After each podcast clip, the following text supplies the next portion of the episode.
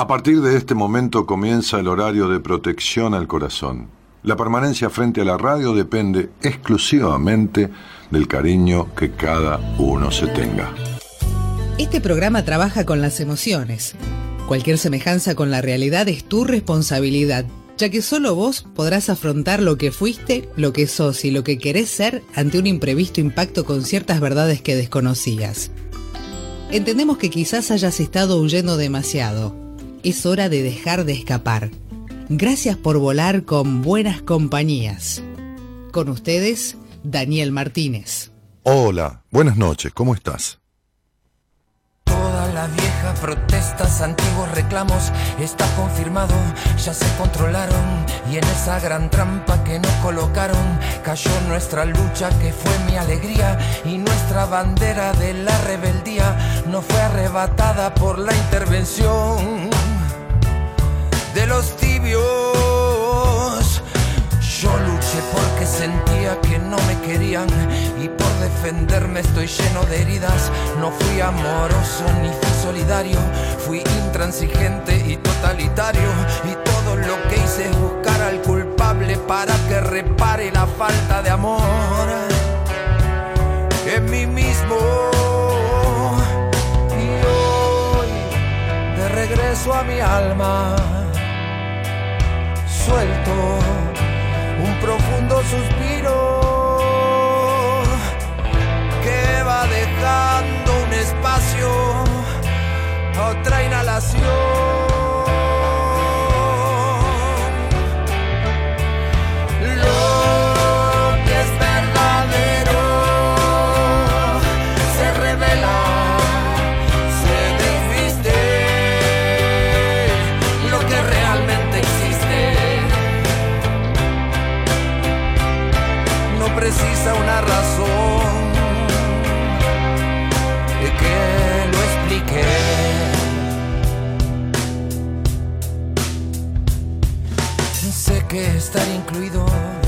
Barata, o fui un esclavo o fui una rata, huyendo a la sombra para mi cuidado. Y todos los pasos que fueron errados siguieron la luz de mi propia estrella que me iluminaba en mi evolución.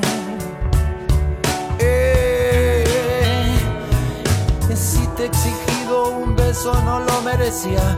Y si te he juzgado me he equivocado. Y si alguna vez te he aconsejado es porque seguro te he subestimado. Si andas por la vida tan desorientada buscándote un alma como lo hago yo.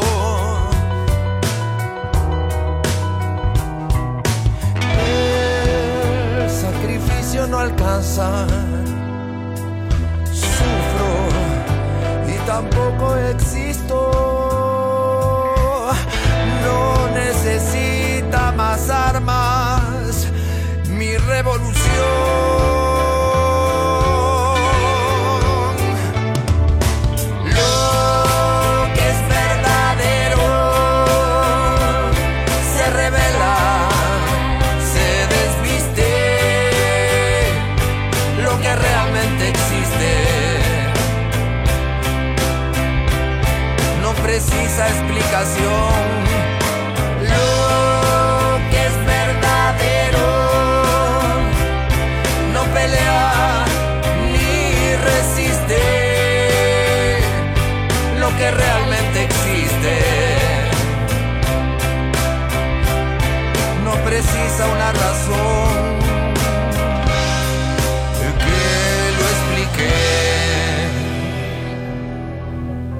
El sacrificio no alcanza, dice la canción. Sufro y tampoco existo. Por eso eh, eh, el sentimiento de tristeza es sano, pero el sufrimiento es una elección. Y, esa elección que tiene que ver con el sufrimiento es la misma elección que tiene que ver con el sacrificio. Eh, Tenía una charla hoy con, alguien fuera del contexto, estábamos tomando un café, mm, es un hombre que conozco, y que y hablábamos de eso, ¿no? Es decir, hace muchos años que él tiene eh, ataques de pánico y cierta fobia hipocondríaca. Tiene una, una familia realmente bien armada, un par de hijos bien, se vengo su mujer. El tipo no tiene paz en su alma. Porque incluso está trabajando menos, tiene muy buen pasar económico. Y el tiempo que tiene libre se lo jode con sus miedos, sus pánicos, sus fobias hipocondríacas. Y entonces yo le decía, no le preguntaba, le decía que su necesidad de hacerse cargo de todo cuando era niño, que su infancia sacrificada, que su tener que poder, aún con lo que no era lógico que pudiera por su edad, lo llevaron a esta cultura del sacrificio y una restricción del disfrute para lo cual uno se la rebusca divinamente, ¿no? Repito esto, yo se lo contaba a él, este, es un conocido, ¿no? no es un amigo, es una amistad, conocido de años, diez años más o menos. Ahora, la noche, después que yo terminé de atender y de entrevistas y conversación con algunos pacientes, y nos habíamos citado para tomar un café ahí a la vuelta a casa. Y, y, entonces yo le decía esto, ¿no? O sea, es tanta tu necesidad de sacrificio que cuando tenés la posibilidad del disfrute y lo tienes desde todos los ángulos, te lo jodés con estos pánicos, con esto. Y le contaba esa vieja anécdota que yo cuento de, de un congreso internacional que se hizo sobre sobre el darse cuenta, donde un famoso psicoanalista de, otro país este, describió a los miedos como, como dos muñecos feos que uno lo, lleva en el bolsillo y cuando los sacas, en, cuando los necesita, mejor dicho, los saca, los mira, se asusta, cumple con el cometido y los vuelve a guardar. Digo, los miedos en el sentido de esto que paraliza, el miedo que paraliza. ¿no? Y yo le explicaba esto a él, entonces él, que tiene toda la posibilidad desde hace muchos años de vivir, bueno, labura un poco, este, pero ya no tanto como antes, y, tener un buen paco y, y todo lo demás, cuanto más tiempo tiene, más sufre, porque su vida es sacrificio y obligación. Y me decía, sí, es cierto, ¿no? Nunca habíamos hablado de estas cosas eh, más bien íntimas, este, familiares, de su historia, ¿no? Este, y se le llenaban los ojos de lágrimas, ¿no? Y, entonces le, decía, este, tus mecanismos para evitar el disfrute, porque no tuviste disfrute en tu infancia, son los que encontrás. En este caso encontrás esto. Encontrás el miedo a las enfermedades, este, todos los síntomas posibles en tu cuerpo y, y toda esta cuestión. Y, entonces la canción, justamente, me acordaba de la charla, porque la canción dice, el sacrificio no alcanza, ¿no? No alcanza para nada. El sacrificio no alcanza la felicidad. Vamos a usarlo de otra manera, no es que no alcanza porque es poco o es mucho. No alcanza la felicidad o el bienestar, porque pasa por arriba de eso. Es, tanto, la palabra sacrificio es tan fuerte que cuando se logra el cometido no se disfruta. No sirve el sacrificio, sirve la dedicación. No sirve sacrificarse por un amor. Por, e, por ella me sacrifico. Esta frase, yo que me sacrifiqué por él, ¿no? Estamos hablando de amor, estamos hablando de disfrutar, estamos hablando de, bueno, una, una cambio de opinión, una discusión, un día, bueno, está bien, pero sacrificio. Decía yo el otro día, ¿de qué vale el sacrificio de privarse de todo para pagar 30 o 40 años un crédito acá y en cualquier lado, ¿no? Este, y tener una casa, ¿de qué vale? Sacrificio, privándose de todo, ¿no? Sí, nos vamos una semana de vacaciones, pero nada más, en el año no salimos. Uno tendría que estar de vacaciones en la vida, ¿no? Sí, está bien, hay que laburar, ¿no? Está bien, no, se puede tomar la vida en joda, pero digo, equilibrar la dedicación y la responsabilidad con el disfrute. Y entonces dice la canción, si andás por la vida tan desorientada buscándote un alma como lo hago yo, o sea, buscando un alma, porque y porque toda esa cuestión de que todo tiene que ser un sacrificio o todo tiene que ser un sufrimiento, este, como decía, ¿no? la tristeza es sana, el sufrimiento es una elección. Entonces se, se pierde el alma, es como si uno no tuviera interior, se produce esta cosa del, vacío, de, que lo que se logra no alcanza, no, alcanza el, bienestar, no el bienestar económico, el bienestar, el estar bien. Con uno fundamentalmente, ¿no? Y entonces uno se siente menos y uno se, se, da poco valor y, se, y entiende de que de que todo es un sufrimiento y de que todo debe ser a costa de esto y de lo otro, y la verdad que no, no es así.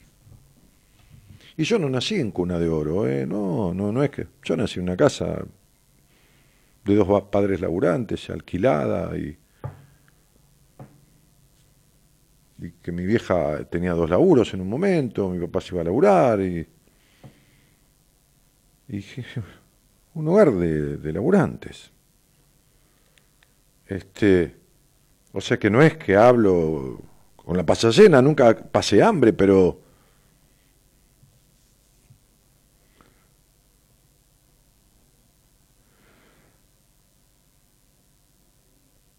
Por defenderme estoy lleno de heridas, dice la canción. ¿Cuántas personas viven en la vida desde la desconfianza y desde... Hoy me encontré con otro, otro, un abogado que yo conocí hace como 20 años, que me acompañó en todo un proceso, no, 20 no, 30, todo un proceso cruento comercial que tuve a, poco de... Y, él decía, vos te matabas por pagar, ¿no? Por pagar mis deudas. me acuerdo que estabas enfermo del estómago, se acordaba de todo, ¿no? Hacía, uy, hacía como 20 años que no lo veía.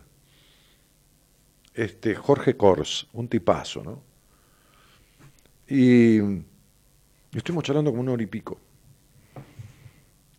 Pues fue un encuentro con algunas amistades de, muchos años para una charla así mano a mano. ¿viste? A mí me gustan a veces estas charlas entre los tipos, sobre todo cuando estamos dos hombres a solas, son, son muy, muy interesantes. ¿no?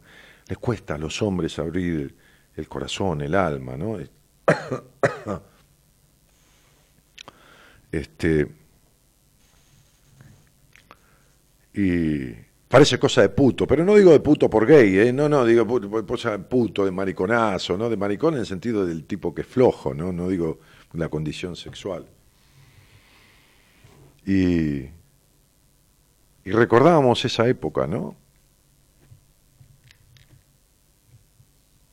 En donde uno tuvo que, que dedicarse por demás para poder resolver coyunturas económicas que se producían por ahí, entre la conjunción de los desaciertos de uno, porque no vamos a echarle la culpa a los demás, ¿no? que es lo más fácil, y entre las situaciones que el país tenía, bueno, un poco una, una mezcla de, ambas cosas.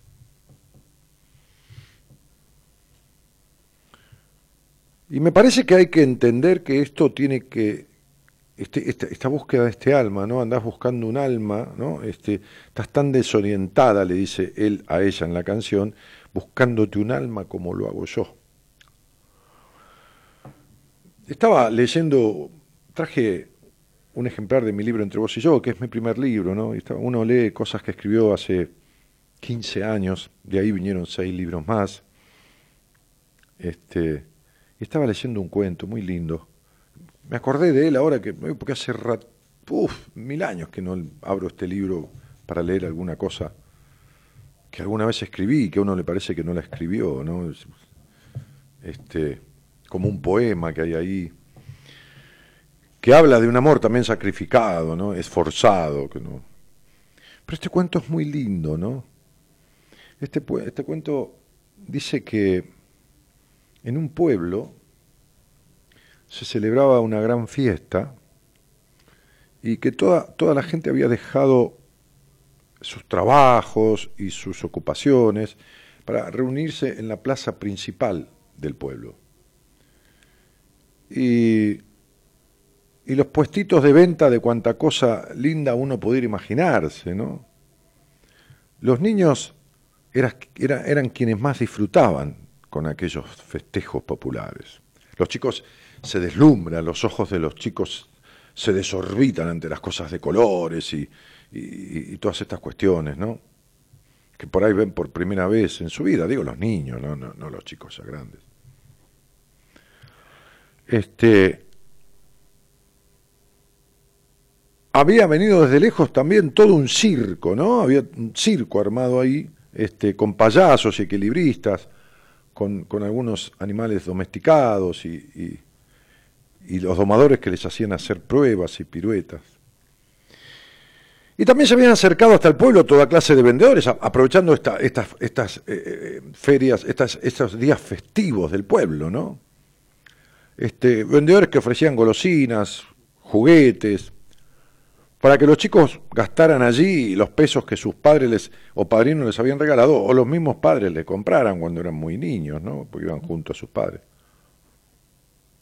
Y entre todas estas personas había un vendedor de globos globos que tenía de todos los colores y todas las formas.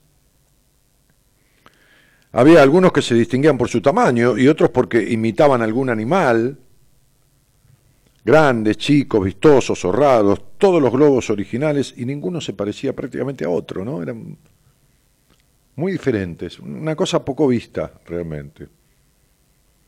Sin embargo, pocas personas se acercaban a mirarlos y menos aún los que podían comprar uno, pero se trataba de un gran vendedor, un tipo con mucha capacidad de, vender. ¿no? por eso en un momento en que toda la gente estaba ocupada o curioseando, ¿no? este, este, hizo algo extraño.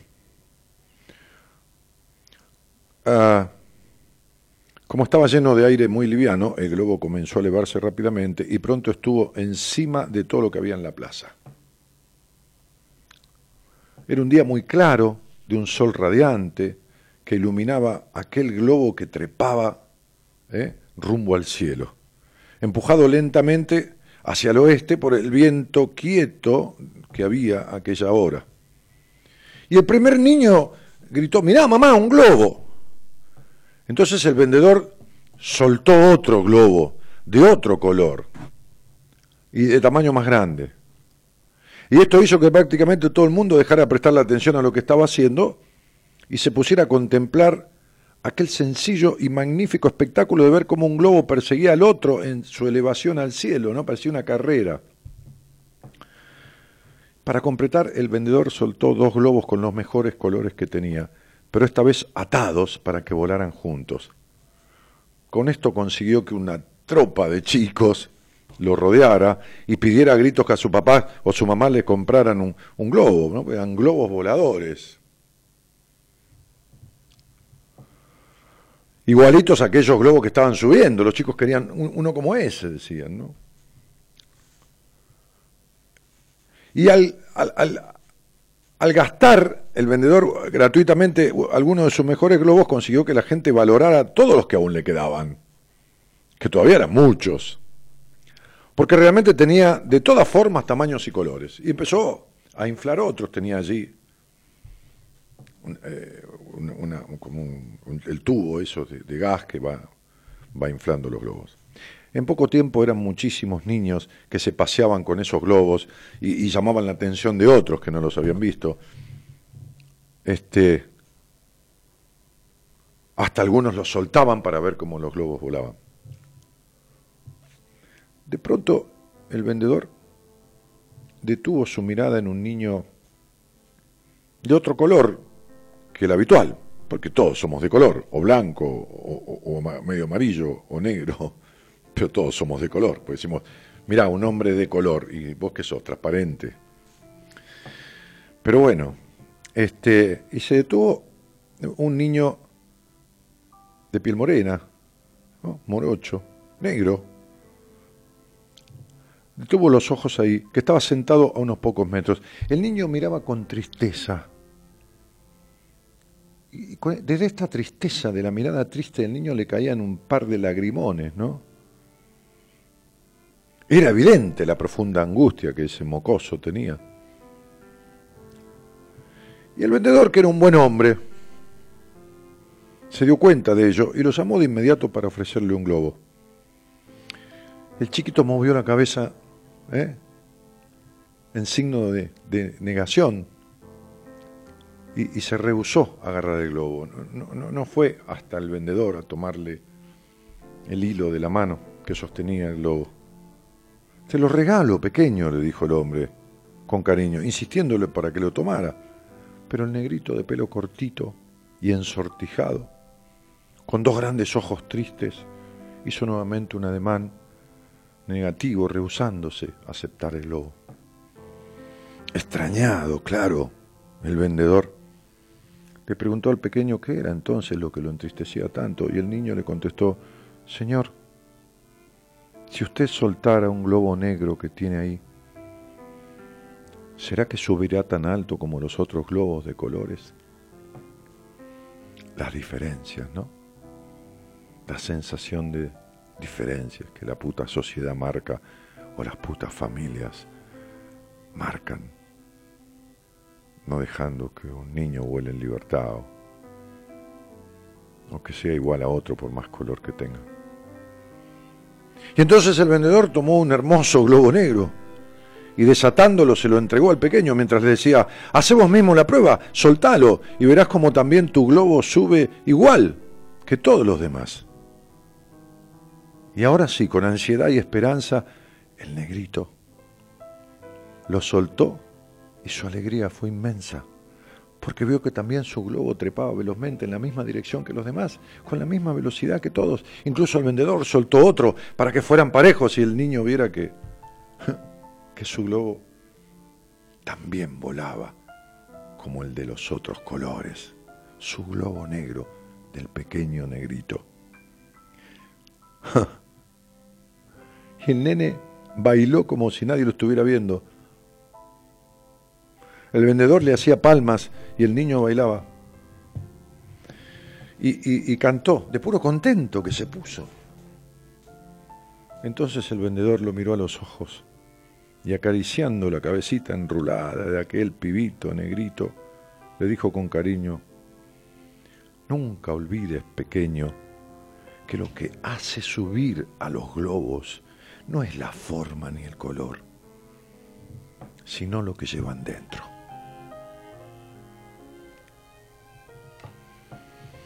Lo que te hace subir en la vida, lo que te hace elevar, no es lo que tenés como este señor que yo hablaba hoy.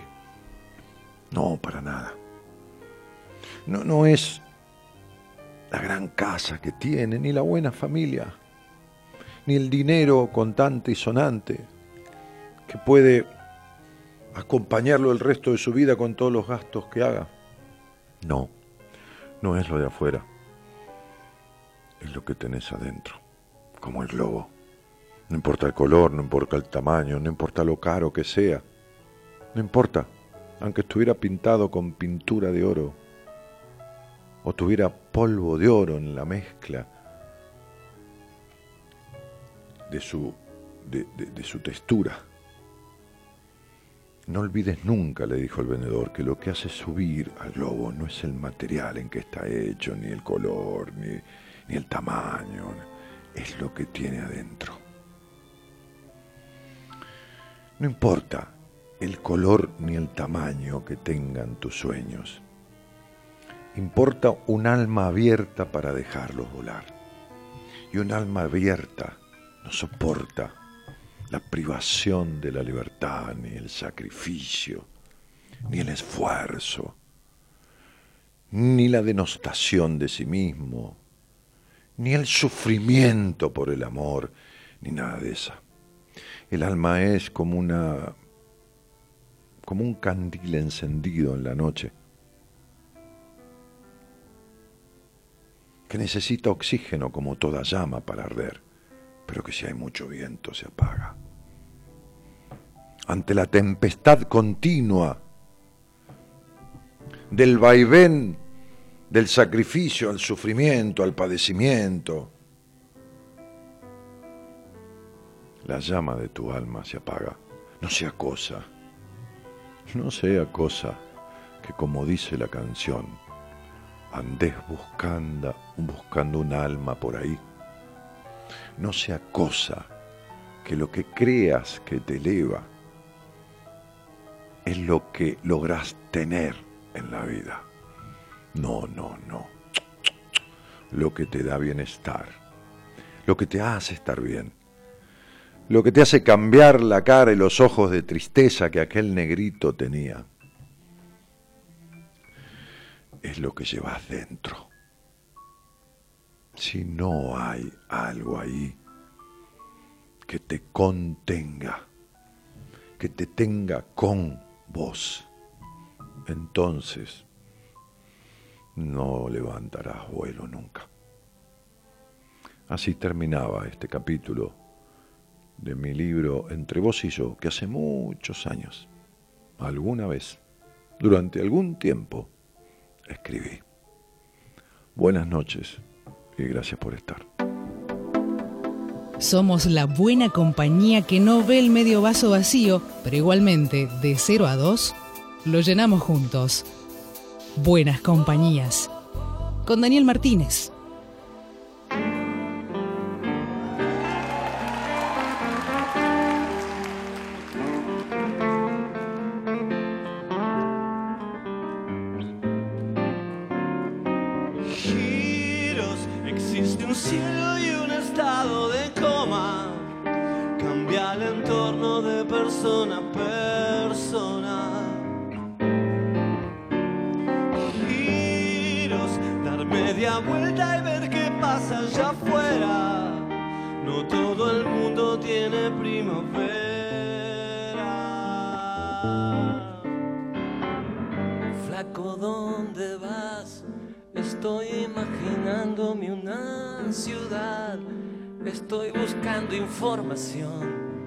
Estoy queriendo ser otro, otro tipo.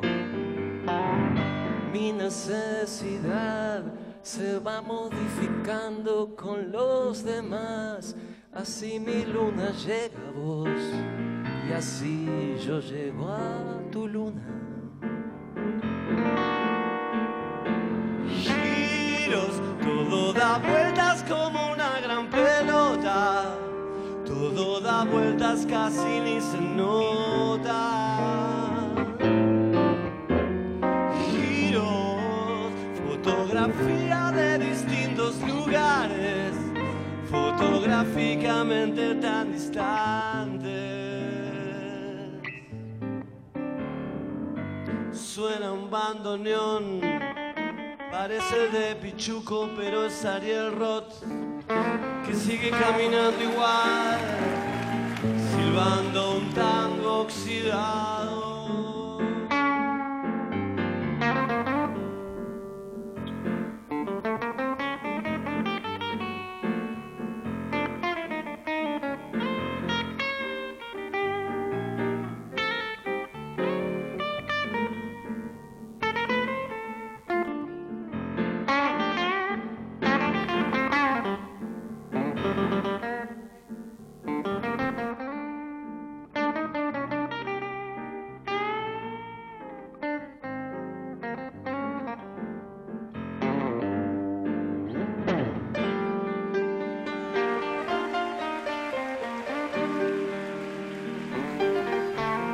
Tema de Charlie García, Giros, Fito Páez cantando.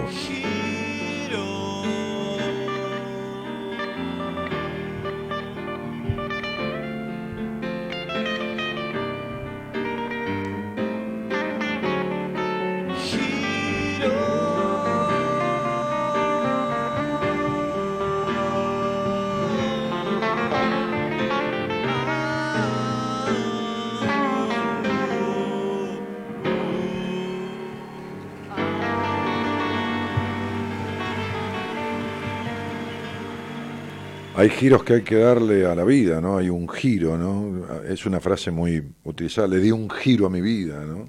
le di una vuelta a mi vida. Este, salir de, la quietud, ¿no? Salir de, del congelamiento, salir del, de esa postura estática, salir del capricho, salir de, de esta cuestión de ir por siempre por lo que uno no tiene, creyendo que lo que no tiene le va a dar el bienestar o la felicidad, cuando en realidad no se trata de tener lo que uno quiere, sino de querer lo que uno tiene. Y la cosa más, más valiosa que uno tiene en la vida es a uno mismo. Sin eso no puede hacerse de ninguna otra cosa, ni de la compañía de nadie, ni nada. Entonces, este que es el gestor, o sea, este que sos vos, esta que sos vos, que sos la gestora ¿no? de, del, del procurar cosas, comida, compañía, no sé, diversión. Si esa, ese, que es el, el logrador, el que logra, no está bien consigo mismo, nada de lo que logre le complacerá. Y entonces habrá una eterna insatisfacción. Una tristeza como la del negrito. Una cosa así. ¿Sabes que cuando, che, Juan, ¿sabes que cuando hacíamos que todo el mundo eligiera un, un, un track del CD, ¿te acordás? Sí. ninguno, este, ninguno eligió, eh, porque muchos elegían lo mismo, ¿no? Eh, ninguno eligió a ver si, es de este CD, porque todavía mi libro Entre vos y yo, la editorial lo tiene con, CD, es una partida que yo no sabía que estaba, porque estos libros, este, le pedí un libro a Marita y, de los que llevó de la editorial al, al taller que hicimos en Rosario, y, me llevé una sorpresa porque yo no sabía que, que todavía venían con el CD de los cuentos, ¿no? Eh, no, pero estoy buscando porque o estoy confundido o era de y siempre eh, se llama... Eh, espera, estoy leyendo los tracks del CD. Tiene que haber, aprender a escucharse. El tiempo que te queda una despedida con mis deseos para vos. Aprender los obstáculos el día que murió el amor. Arrancarse un dolor, convivencia, que es lo más importante que pasa. Entonces no está acá, no hay una sola forma de amar. El amor debe ser de a dos. No, e-, ese es de otro. E-, es un cuento del sol y la luna, que me parece, no, no hay un amor imposible, no, no me acuerdo cómo se llamaba. Es un cuento que habla del sol y la luna. Eh, no sé si está en este, en este CD em, o, o en el de, el de decisiones, el del otro libro, y estoy confundido. No, hablemos del amor no es este no, una, no, hay, no hay una sola forma de amar, puede ser, no. Al 7, a ver el 7 acá, pon el 7 y, y déjamelo escuchar. Hola gente, estamos haciendo Radio Verdad, ustedes bánquenme un poco, dale. Dale para compartir. Esta historia me gustaría dedicársela a aquellos que creen que el amor y la conformación de una relación de una con el otro. Creo que es este. O de uno con la otra. Este no eligió nadie. De un tal para cual, va. Claro. Tiene que ser en una forma definida, en una estructura bien dimensionada. Me parece que nadie pone leyes salvo la vida.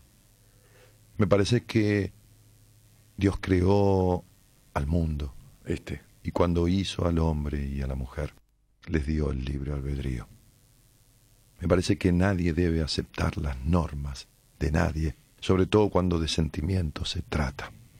Y cuando uno quiere al otro y el otro lo quiere a uno, cuando ambos se desean, cuando ambos se aman, pues los códigos que establezcan para estar juntos se convierten en ley. El amor no tiene leyes. Los amantes escriben sus propias leyes para amar. cuando el sol y la luna se encontraron por primera vez. Esto ocurrió en los comienzos de los comienzos, de los principios de todo. Se vieron, se apasionaron perdidamente y a partir de ahí comenzaron a vivir un gran amor. Sucede que el mundo aún no existía y una buena vez, un buen día, Dios decidió crearlo. Les dio entonces un toque final, el brillo. Quedó decidido también que el sol iluminaría el día y que la luna iluminaría la noche. Y siendo así, entonces estarían obligados a vivir separados. A ambos les invadió una gran tristeza y cuando se dieron cuenta de que nunca más encontrarían la luna fue quedándose cada vez más angustiada. A pesar del brillo dado por Dios, fue tornándose solitaria. El sol, a su vez, se había ganado del Creador un título de nobleza. Sería, desde entonces, desde que la tierra fue tierra, el sol sería el astro rey. Pero eso tampoco lo hizo feliz. Y Dios viendo esto, los llamó y les explicó. No deben estar tristes. Ambos ahora poseen un brillo propio. Vos, luna, iluminarás las noches frías y las cálidas. Encontrarás a los enamorados y serás frecuentemente protagonista de hermosas poesías. En cuanto a ti, señor Sol, sustentarás ese título porque serás el más importante de los astros. Iluminarás la tierra durante el día, proporcionarás calor al ser humano y tu simple presencia hará a las personas más felices, claro. Luego de decir esto, la luna se entristeció mucho con su terrible destino y lloró amargamente, y el sol, al verla sufrir tanto, decidió que no podría dejarse abatir más, ya que tendría que darle fuerzas a ella y ayudarla a aceptar lo que Dios había decidido. Aún así, la preocupación del sol era tan grande que resolvió hacer un pedido especial al Creador. Fue ante él y le dijo, Señor, ayuda a la luna, por favor. Ella es más frágil que yo, no soportará la soledad. Y Dios, conmovido por este petitorio del sol, y en su inmensa e infinita bondad, creó entonces a las estrellas para que le hicieran compañía a la luna. La luna siempre que está muy triste, recurre a las estrellas, que hacen de todo para consolarla, pero casi nunca lo consiguen. Hoy ambos viven así, separados. El sol finge que es feliz con sus destellos cada día, y la luna no consigue disimular su tristeza. El sol arde de pasión por la luna, y ella vive en las tinieblas de su añoranza. Dicen, dicen por ahí, que la orden de Dios era, que la luna debería de ser siempre llena y luminosa, pero, pero que no lo consiguió, porque ella es mujer y una mujer tiene fases. Cuando es feliz consigue estar llena, plena, grande, pero cuando es infeliz es menguante y cuando es menguante ni siquiera es posible apreciar su brillo. Luna y Sol siguen su destino. Él solitario pero fuerte, ella acompañada de estrellas, pero débil. Los hombres intentan constantemente conquistarla, como si eso fuese posible. Algunos han ido incluso hasta allá, pero han vuelto siempre solos. Nadie jamás consiguió traerla hasta la tierra, nadie realmente consiguió conquistarla por más que lo intentaron.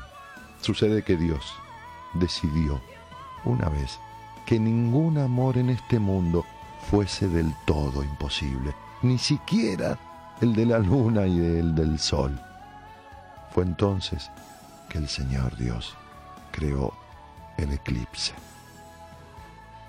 Y desde allí, hoy luna y sol viven esperando ese instante, esos raros momentos que les fueron concedidos por Dios y que tanto cuesta que sucedan. De ahora en adelante, cuando mires el cielo y veas que el sol cubre a la luna, es porque en realidad se acuesta sobre ella y comienzan a amarse. Es a ese acto de amor al que el Señor le dio el nombre de eclipse. Es importante recordar que el brillo de su éxtasis es tan grande que se aconseja durante el eclipse no mirar al cielo en ese momento, porque tus ojos pueden cegarse ante el brillo de tanto amor consumado. Vos ya sabías, seguramente, que en la Tierra existían sol y luna, y también que existían los eclipses. Pero me parece que esta es la parte de la historia que vos no conocías.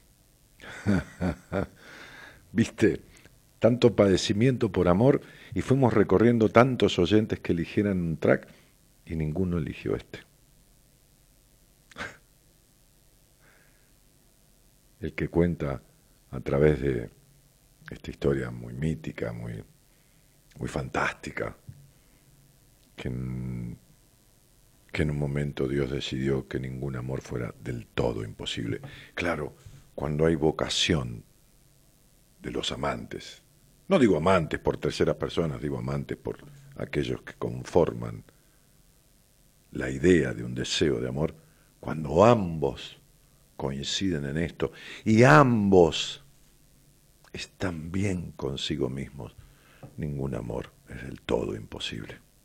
Ni siquiera el del sol y la luna que encuentran el eclipse cada tanto para estar juntos. Esto es Buenas Compañías, mi nombre es Daniel Jorge Martínez, de lunes a viernes a la medianoche.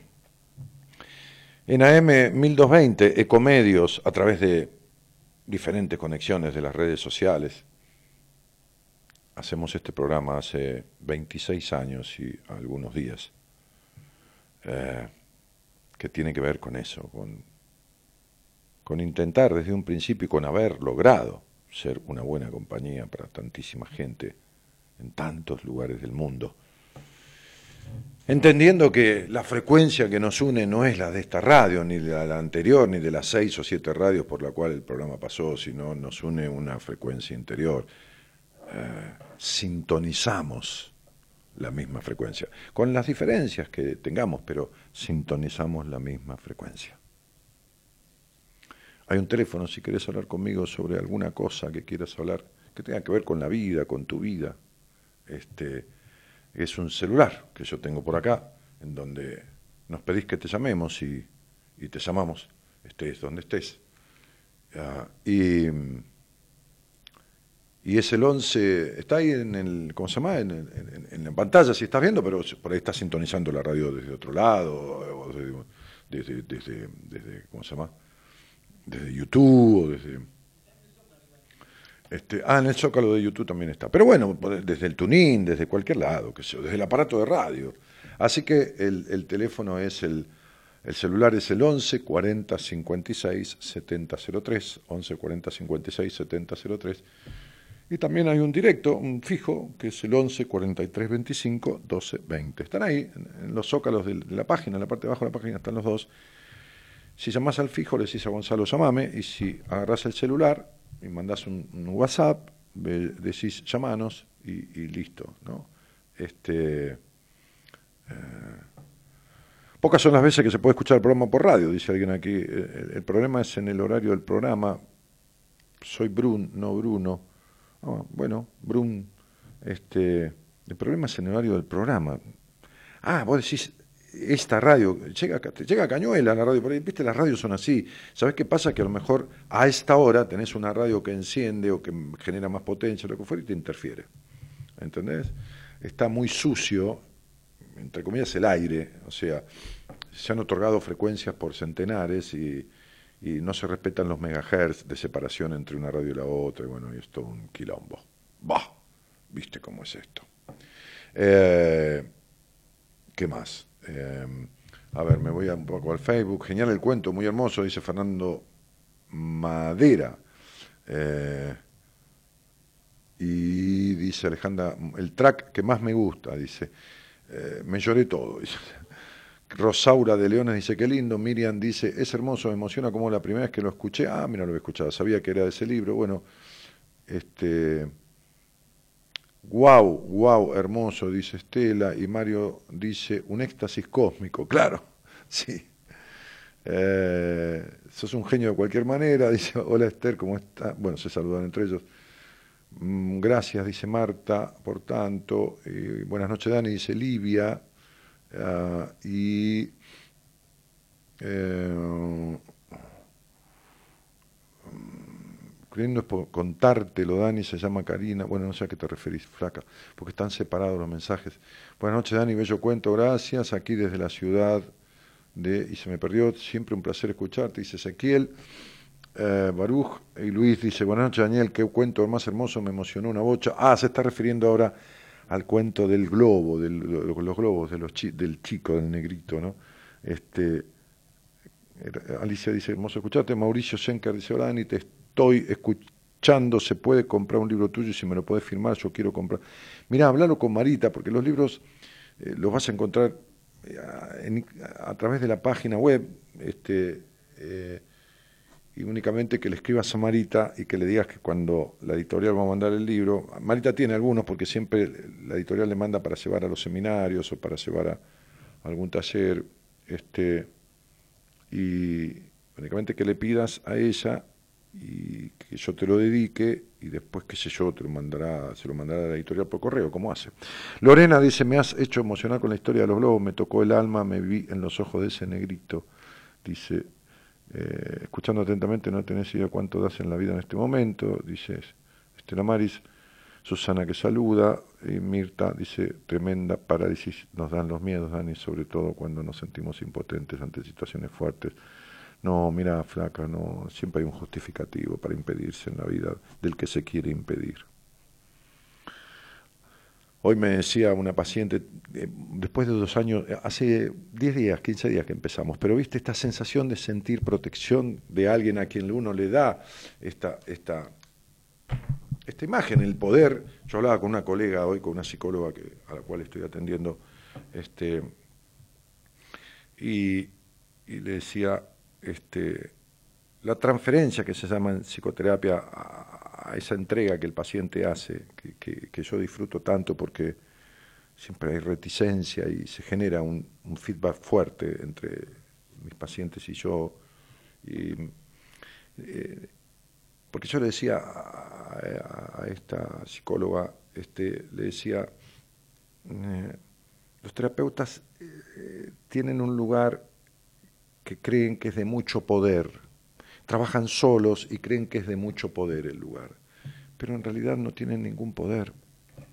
El poder se lo da el paciente. El poder es del paciente, no del terapeuta. Es el paciente el que te da, entre comillas, poder sobre él.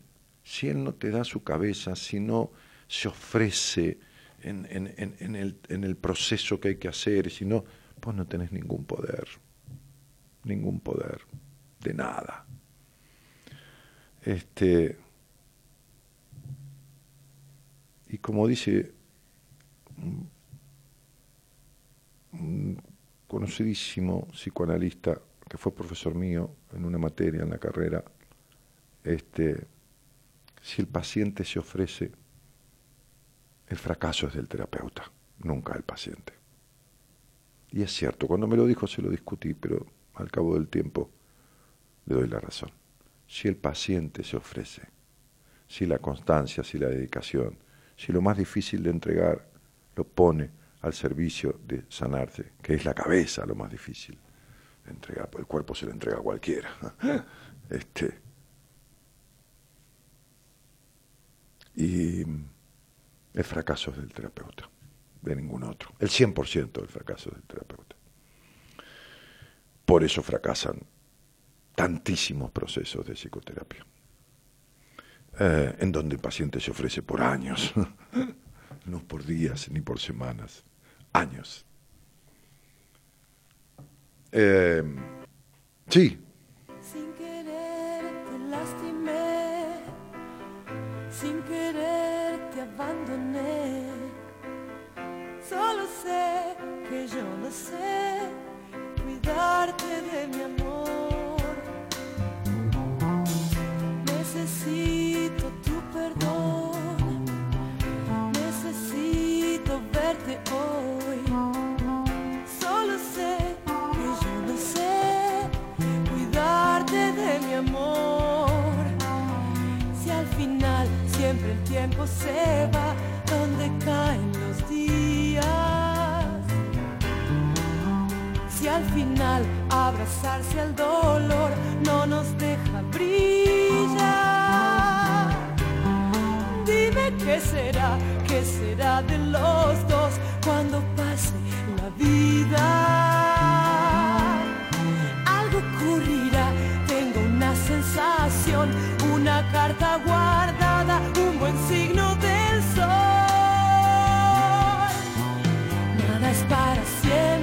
Buenas noches, dice Evangelina Afra. Qué loco, mi papá 72 años, cero disfrute, todo con sacrificio, obligaciones, esfuerzo, todo trabajo, sin ninguna necesidad económica de estar así. Y yo, 43 años, es al contrario, que quiero dejar de remar y cuidarme, lucirme, disfrutar, pero trabajo en donde no se me reconoce y estudié de grande, me licencié y lo mismo que nada, todo obstáculos y trabas. Y ¿sabes qué pasa? Estás cumpliendo el mandato. La vida no es para disfrutarla. Y vos que decís, yo quiero dejar de remar, es toda una mentira. ¿Sabes? Es toda una mentira. Estás donde no se te considera, como tampoco se te consideró en tu hogar, porque fue todo gris y sacrificio, y no se considera un niño cuando se vive así, y teniendo encima, este, y no te consideras. Entonces esto de quiero, quiero, quiero, es una mentira. Porque en la vida lo que uno quiere es lo que hace, no lo que dice. Podés decir 200 cosas, las que importan son las que haces, porque a los hombres se los juzga por sus hechos, no por sus palabras. ¿Está? El cielo se gana con obras, no con deseos. Es una manera de decir, ¿no? Cielo, infierno. Pero digo, como digo siempre, el infierno está lleno de buenas intenciones. Y vos lo que tenés, Evangelina, es una buena intención. Es como ganar el partido sin hacer goles. No se gana así. Entonces, ¿sabés qué pasa, flaca? Este, que tu vida es una vuelta. Tu vida está llena de peros. Y nunca hiciste nada para arreglarlo. Sos una extensión de tu papá.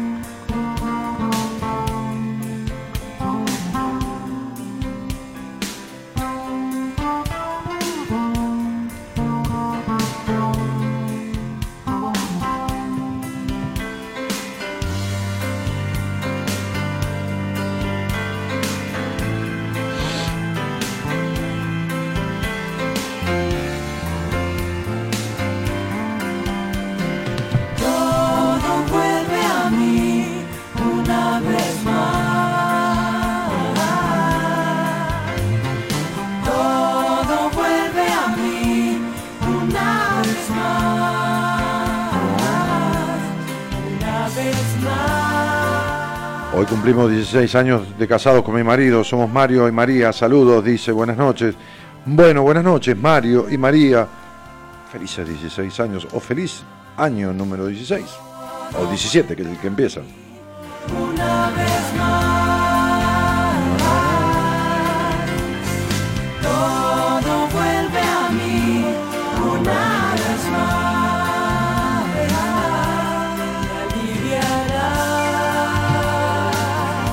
Hablando de, de- de- de- almas y de, y de cambios o de transformaciones, no- nos vamos al seminario. Estamos ahí 21, 22 y 23 y creo que queda algún lugar. Había un, eh, un spot que, que- publicaron, ¿no? ¿Está por ahí? ¿Te lo, te lo- colgó Gerardo?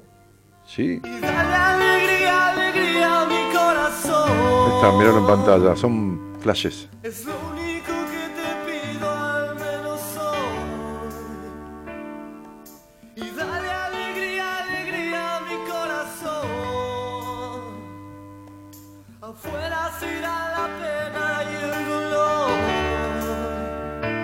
Imágenes del último seminario.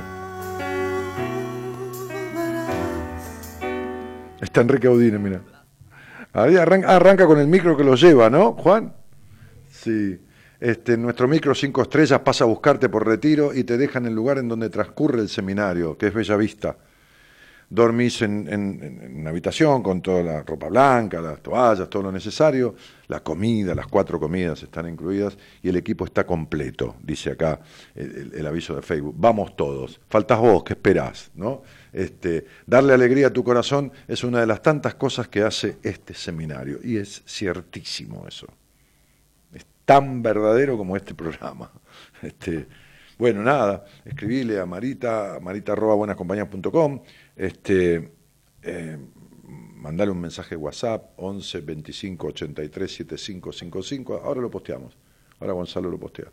Eh, y, y, algún lugar debe quedar porque Marita no me avisó que estuviera completo, entonces saben que para ir al seminario eh, siempre van a hacer una entrevista de admisión con algún terapeuta del equipo, este, que es encargo, por supuesto, pero que va a escuchar, te va a escuchar, te va a preguntar, bueno, está la escucha profesional para ver si el seminario te puede servir, si esto, si lo otro, este, si es paciente nuestro, directamente, por supuesto, el terapeuta sabe que está en condiciones de hacerlo o no. Condiciones, digo, para que te sirva, no condiciones porque pase nada raro, pero digo, condiciones en el sentido de que te sirva el seminario. Que... Y entonces, eh, eh, haciendo esa, esa sana y amorosa eh, selección, este, los grupos son impresionantemente cohesivos, ¿no? Este, y, no importa, incluso con todas las diferencias de edades, ¿no? Hay seminarios que hay chicos de 18, 19 años, este, o chicas, bueno, lo mismo, jóvenes, y, también gente de 60, 70 años, 80, 83 años, 84 años han venido personas creo que viene una, mujer de Brasil también, este, una brasilera propia, no argentina residente allá, este, de San Pablo, y, bueno, y nada, esas cosas, ¿no? Este, creo que viene en este seminario.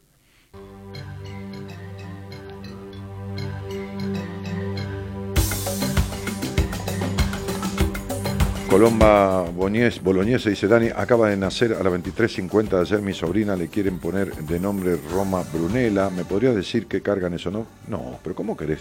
Pero si serás controlado. ¿Pero por qué querés digitarle la vida a un niño?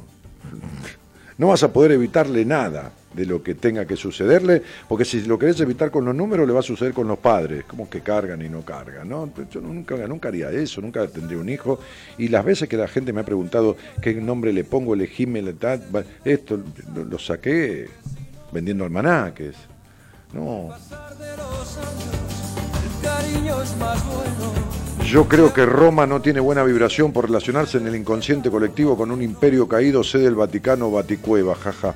No, no, no. La, la claro, eh, no sé qué está fumando Colomba, te lo digo con todo cariño, ¿viste? Pero larga porque. ya te digo así, a la piba le pueden poner Roma, Venecia, Suiza, que si la van a criar con estos pensamientos, ya está hecha mierda de movida. O sea, ya, no, ya no cabe duda. ¿Para qué querés la numerología? Con tanto prejuicio, cálculo, control y todo lo demás, no. Ningún nombre hace a la persona porque no hay cosa, no hay, no hay estructura. Este... Mirá, una vez sola me metí en mi vida con eso. Un amigo mío en segundas nupcias, este, ya de edad, este, mayor que yo, eh, iba a tener un hijo. Entonces me dijo, le vamos a poner, pero me lo dijo comentando, tomando un vino en la casa, estábamos en un grupo, este, le vamos a poner tal, ¿no? Entonces le dije, mm, no, dice así, me dijo, ¿qué pasa? ¿Qué cálculo hace? Dejate joder con tu numerología. No, si te iba a comentar algo. Está bien, ¿qué quiere decirme? Le digo que el nene va a ser un pelotudo.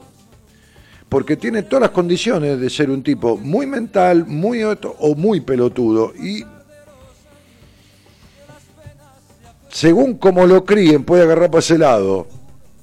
Bueno, así fue. Entonces, ¿qué quiere decir esto?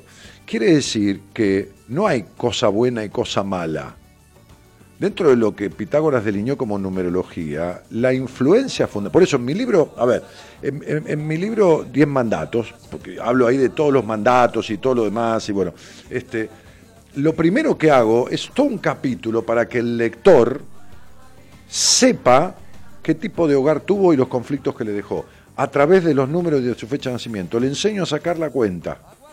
Ahora, ¿qué sucede? Que la primera etapa de la vida va a marcar determinados conflictos en los primeros 10, 15 años de existencia, más o menos, que en la segunda parte hay que empezar a resolver, ¿no? Hay que empezar a resolver, hay que empezar a quitar lo que a uno le pusieron mal, ¿no? No de nombre, sino de carga emotiva, psicológica, psicoemocional, vincular, a, a ir en busca de lo que falta, ¿no? De lo que no le fue dado, porque es una tarea de uno evolucionar. Entonces, ¿qué es bueno y qué es malo? ¿Está? Entonces, ¿es mala la desconsideración o es mala la sobreprotección? Son los dos extremos y los dos son malos. Los valores que vos hacés, si, si quisieras, eh, no te digo a vos, Colomba, pero este, en mi curso de numerología, ¿no? que, tanta gente lo ha hecho y está ahí, está en, en 12 clases filmado, que yo enseño todo lo que sé, está clarísimo que los aspectos de una persona son positivos, negativos o destructivos, que el número uno es positivo, negativo, destructivo. Entonces sería este, que, se puede tener un 3 y ser el tipo más sociable del mundo o ser un psicópata, digo. Eh, este es el punto. Se puede tener un 9 y ser un sanador universal como tener un 9 y ser un resentido y juntar rencores y sumar tumores. ¿De qué depende? ¿De quién depende? De vos, ¿de quién carajo va a depender? Entonces no hay nombre bueno ni nombre malo. No hay nombre. Y aparte, digitarle la vida a un niño. Mi hermana, en su tercer hijo, quiso que el niño no tuviera un número que a mi hermana le resulta molesto. En fin, ella estudiaba numerología en su momento, sabía mucho en su momento. Y entonces le evitó ese número al niño por nacer este, en todos sus nombres. No le daba ese número en ninguno de las sumas de los nombres, de los tres no, de los cuatro nombres, tres nombres y un apellido que, que, le ponía al niño. Bien, perfecto, solucionado el problema. Te vas a cagar, dijo la vida. No se puede digitarle la vida a nadie. Mi, mi sobrino se atrasó, o sea, el pibe no nació en fecha prevista, nació con ictericia, mi hermana internada, y le nació el número de día, el número de día que ella quiso evitar. Suponete que hubiera querido evitar el uno, le nació un primero, ¿entendés? no se puede digitar la vida de nadie. Porque si le digitas la vida con lo que vos crees que son los mejores números, le van a tocar unos padres que le convierten esos números en una mierda. Es decir, en el aspecto negativo de esa cuestión. Voy a hablar con alguien y vas a ver. Hola, buenas noches. Hola, buenas noches. ¿Cómo te va? Bien, todo bien. ¿De dónde sos, Graciela? Soy de Posadas Misiones. Mira, ¿y, ¿y, cuánto hace que escuchas este programa? Uf, hace un montón, hace mucho. Uh -huh. Y me, las veces que puedo escucharlo, escucho. ¿Estás por me, me encanta escucharte. Gracias. ¿Estás por cumplir años? Veo acá. Sí, Ajá. estoy por cumplir años, sí, la semana que viene. Bueno, muy bien. Este, ¿Y con quién vivís, Grace? ¿Cómo? ¿Con quién vivís?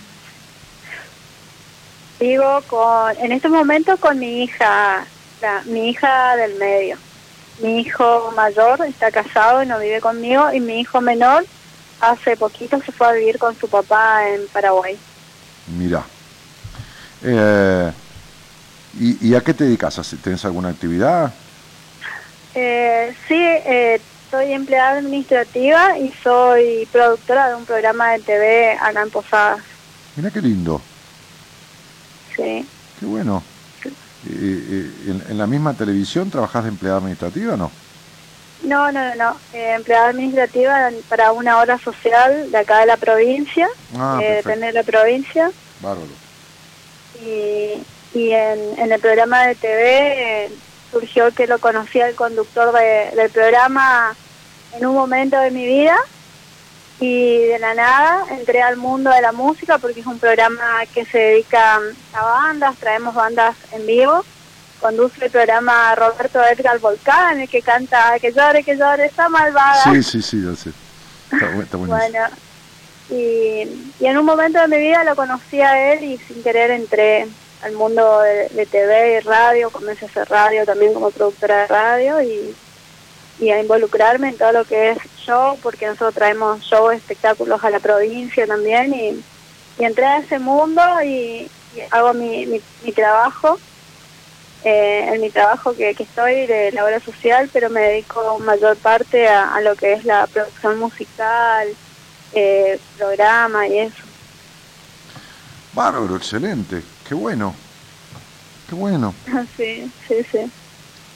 Sí. Bueno, para mí muy bueno porque, o sea, sin querer en mi vida entré entré a eso y, y la verdad que, que soy muy feliz en eso. O sea, conocí lo conocí en un momento muy especial de mi vida y, me hizo bien y hoy por hoy sigo apostando a todo lo que es el programa. Seguimos apostando juntos porque tenemos muchos proyectos siempre vivimos con pro- proyectos y, cosas para hacer a nivel provincia de acá. Ajá. Bueno, no es que, este, que entraste sin querer, o sea, tuviste que dar el sí, tuviste que aceptar la propuesta o pedirla o lo que fuera, es decir, eso es obra tuya.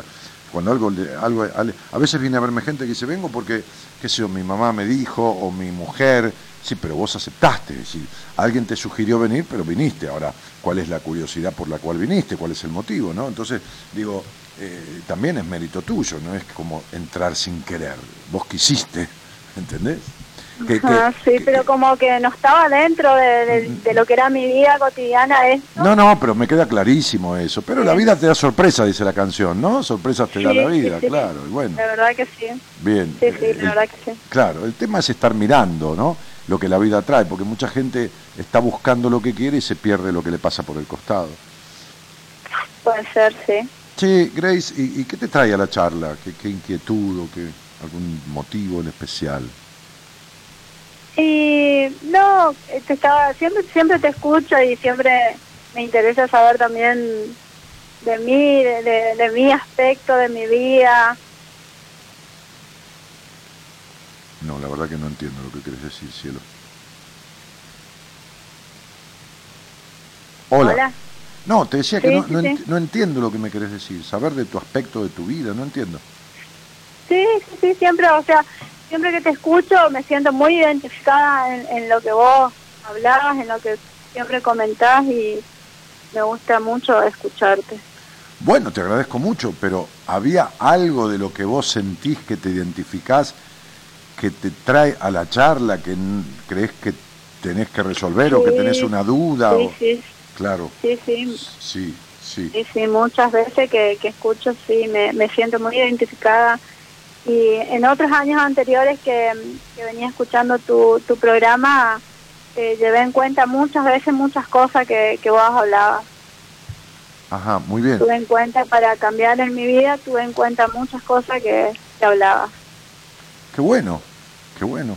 ¿Y, y, y cómo te ha ido? ¿Ha mejorado tu vida? Para mí sí, Bueno, me alegro. siento que me falta, me falta mucho más cosas para mejorar y por ahí hay cosas que, que uno no, no las puede superar o ¿Cuáles? no las puede sobrellevar. ¿Cuáles? Y ¿Cuáles? no. No, hay, hay, cosas que, que cuestan. ¿Pero cuáles? Eh, responsabilidades, mis hijos. O sea, yo me sep- cuando me separé me, me quedé a cargo de, de mi casa, de mis hijos y me tuve que hacer cargo de todas solita y, y son cosas que por ahí cuestan porque anteriormente cuando estaba con, con mi marido como que las tenía fácil todas. Ajá. Y, por, y por qué? ahora y cuestan y por- qué? cuesta también Sí. ¿Qué cosa? pues poner límite a los chicos, tomar determinaciones con los chicos, esa- esas cosas por ahí cuestan y, y cuestan sobrellevar, ¿no? Ponerse como, como mamá, por ahí fui un- una madre muy sobreprotegida a los chicos y, y ahora que es tan grande, más allá de que ellos tan grande, pero cuesta ponerle límites o, o decirle no, esto tiene que ser así. Ellos se criaron de, de otra manera, ¿no? Ajá. O sea que todo el, el conflicto que en todo caso tenés en tu vida es con respecto a tus hijos. Sí, sí, sí, sí. Me cuesta mucho con, con mis hijos, sí.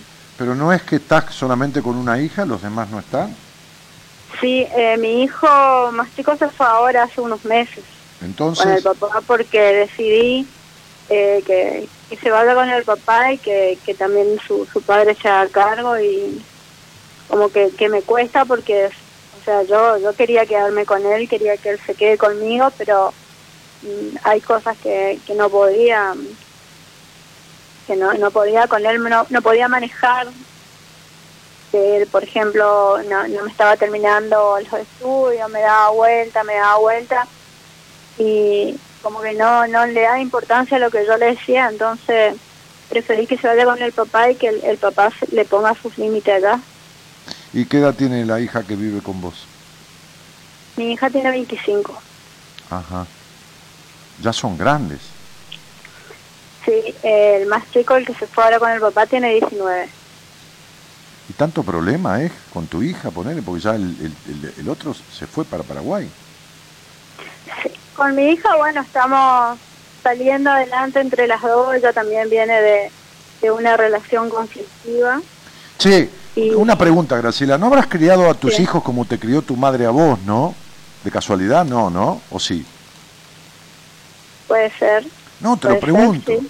Porque, porque te, te- te criaron, vos sabés cómo, ¿no? Tu madre. ¿Arreglaste el tema de la desconfianza que tenés de los hombres? Eh, no. Mm. Y el tema de tu insatisfacción y tus prejuicios, los que te dejó tu madre, los prejuicios en la intimidad, porque por un lado sos recontra curiosa y por otro lado sos recontra prejuiciosa. Por un lado tenés curiosidades de libertades y por el otro te restringís este, y, y- y- te anulás en la expresión y en la naturalidad, esta naturalidad que parece que tenés cuando te vinculás con alguien, se acabó la naturalidad, razonás todo, calculás todo, este, desconfiás, perdés la, la, la, la- la espontaneidad, ¿viste? Medís las cosas, no te, no te hablo del interés de la plata ni nada, te hablo del miedo a la traición y toda esta traición que tuviste de tu padre, ¿no? Este, pero digo, a ver, si criaste a tus hijos como los criaste, este, como, tu- como tu madre te crió a vos, van a tener los mismos quilombos, ¿entendés? Los mismos quilombos de insatisfacción, de prejuicio, la misma falta de libertad, las mismas parejas desparejas, o en el sentido de las frustraciones este, en los amores y todo eso, ¿no? Porque, porque fuiste criada en un hogar con limitaciones, prejuicios, colores de gris, no escuchada, ¿no? con culpas en la intimidad, en el tema íntimo, fuiste criada de esa manera. Entonces, toda esta capacidad que vos trajiste esta vida de, de libertad, de deseos, de, de curiosidad, de esto, del otro, se fue anulando. Porque Y porque la crianza lo influencia a uno muchísimo más que lo que uno trae como, como, como esencia, como genética, porque el niño es muy vulnerable. Y si uno después no, Sí, si uno no corrige eso, chao, ¿viste? Si uno no corrige tu necesidad de controlar todo, de celar, de discutir, de desconfiar, después vive para la mierda, ¿viste? En una melancolía y en un vacío como te ha pasado la el mayor tiempo de tu vida. Sí, sí. Mm. Sí, la verdad que, que sí. Claro, claro.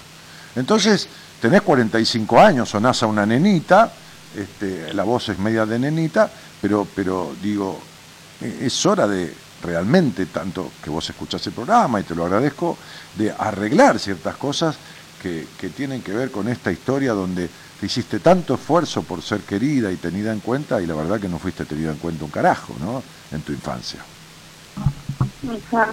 Puede ser, sí. Sí, sí. sí, Mi claro. mamá nos crió ella sola, mi hermano y a mí somos dos hermanos nomás y nos crió prácticamente ella sola a nosotros dos. Claro, por eso te hablaba de la tradición de tu padre, en el sentido de la carencia, ¿no? La carencia Sí. del padre, sí, sí. Pero está bien, tu mamá te crió ahí.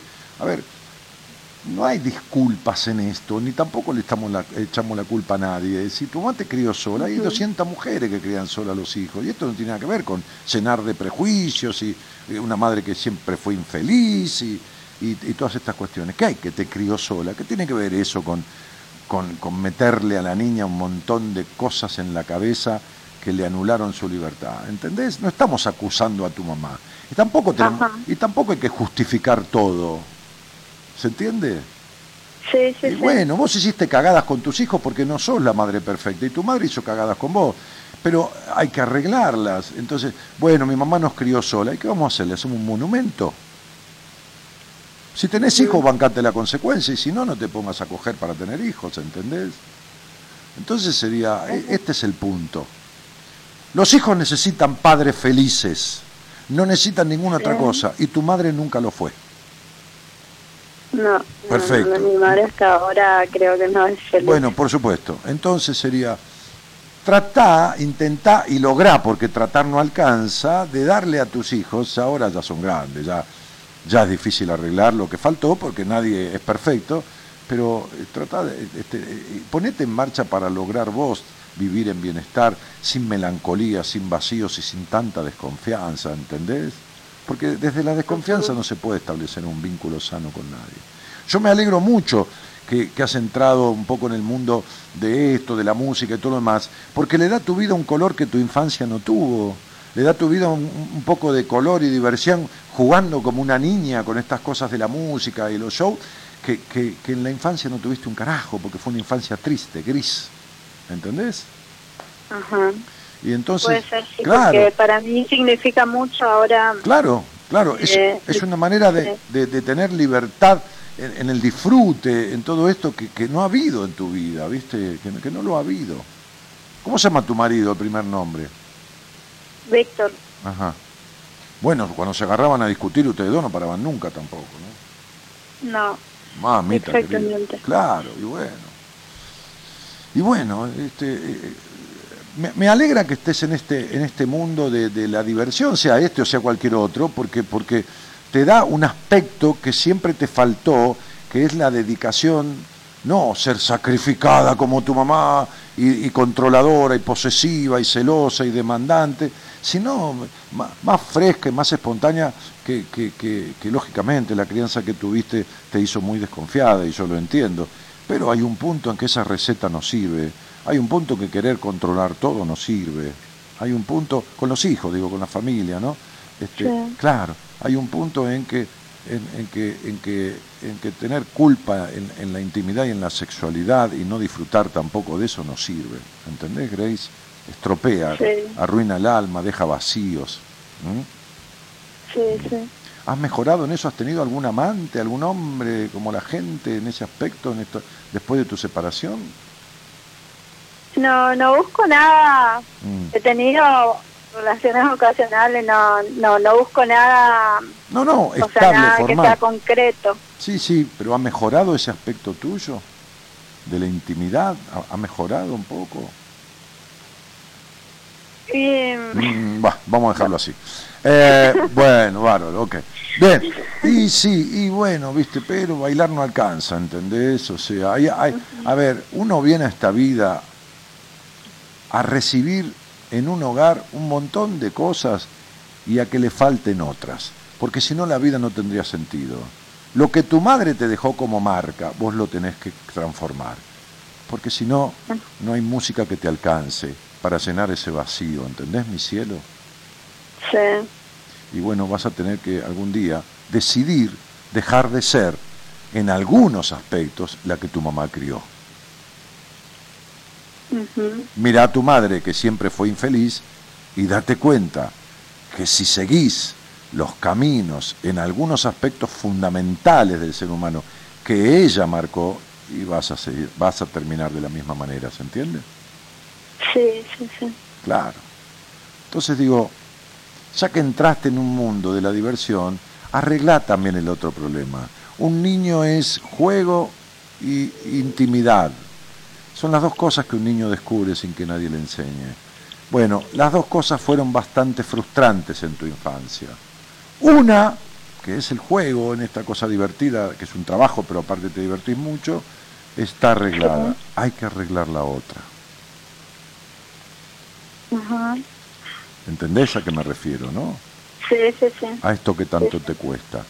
Ese es uno de los temas fundamentales. Ese problema lo tiene también tu hija, porque así como te crió una madre prejuiciosa a vos y te dejó toda esta cosa improntada, también vos criaste como prejuiciosa a tu hija.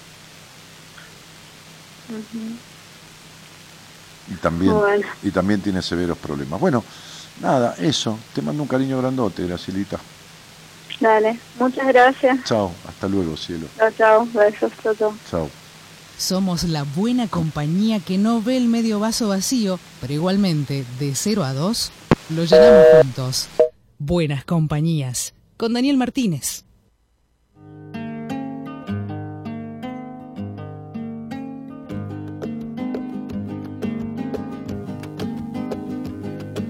Yo sé que no vendrás, por eso ya tanto la olvido. Dejar un nuevo amor, tanto mejor, ahí como el mío. Dejar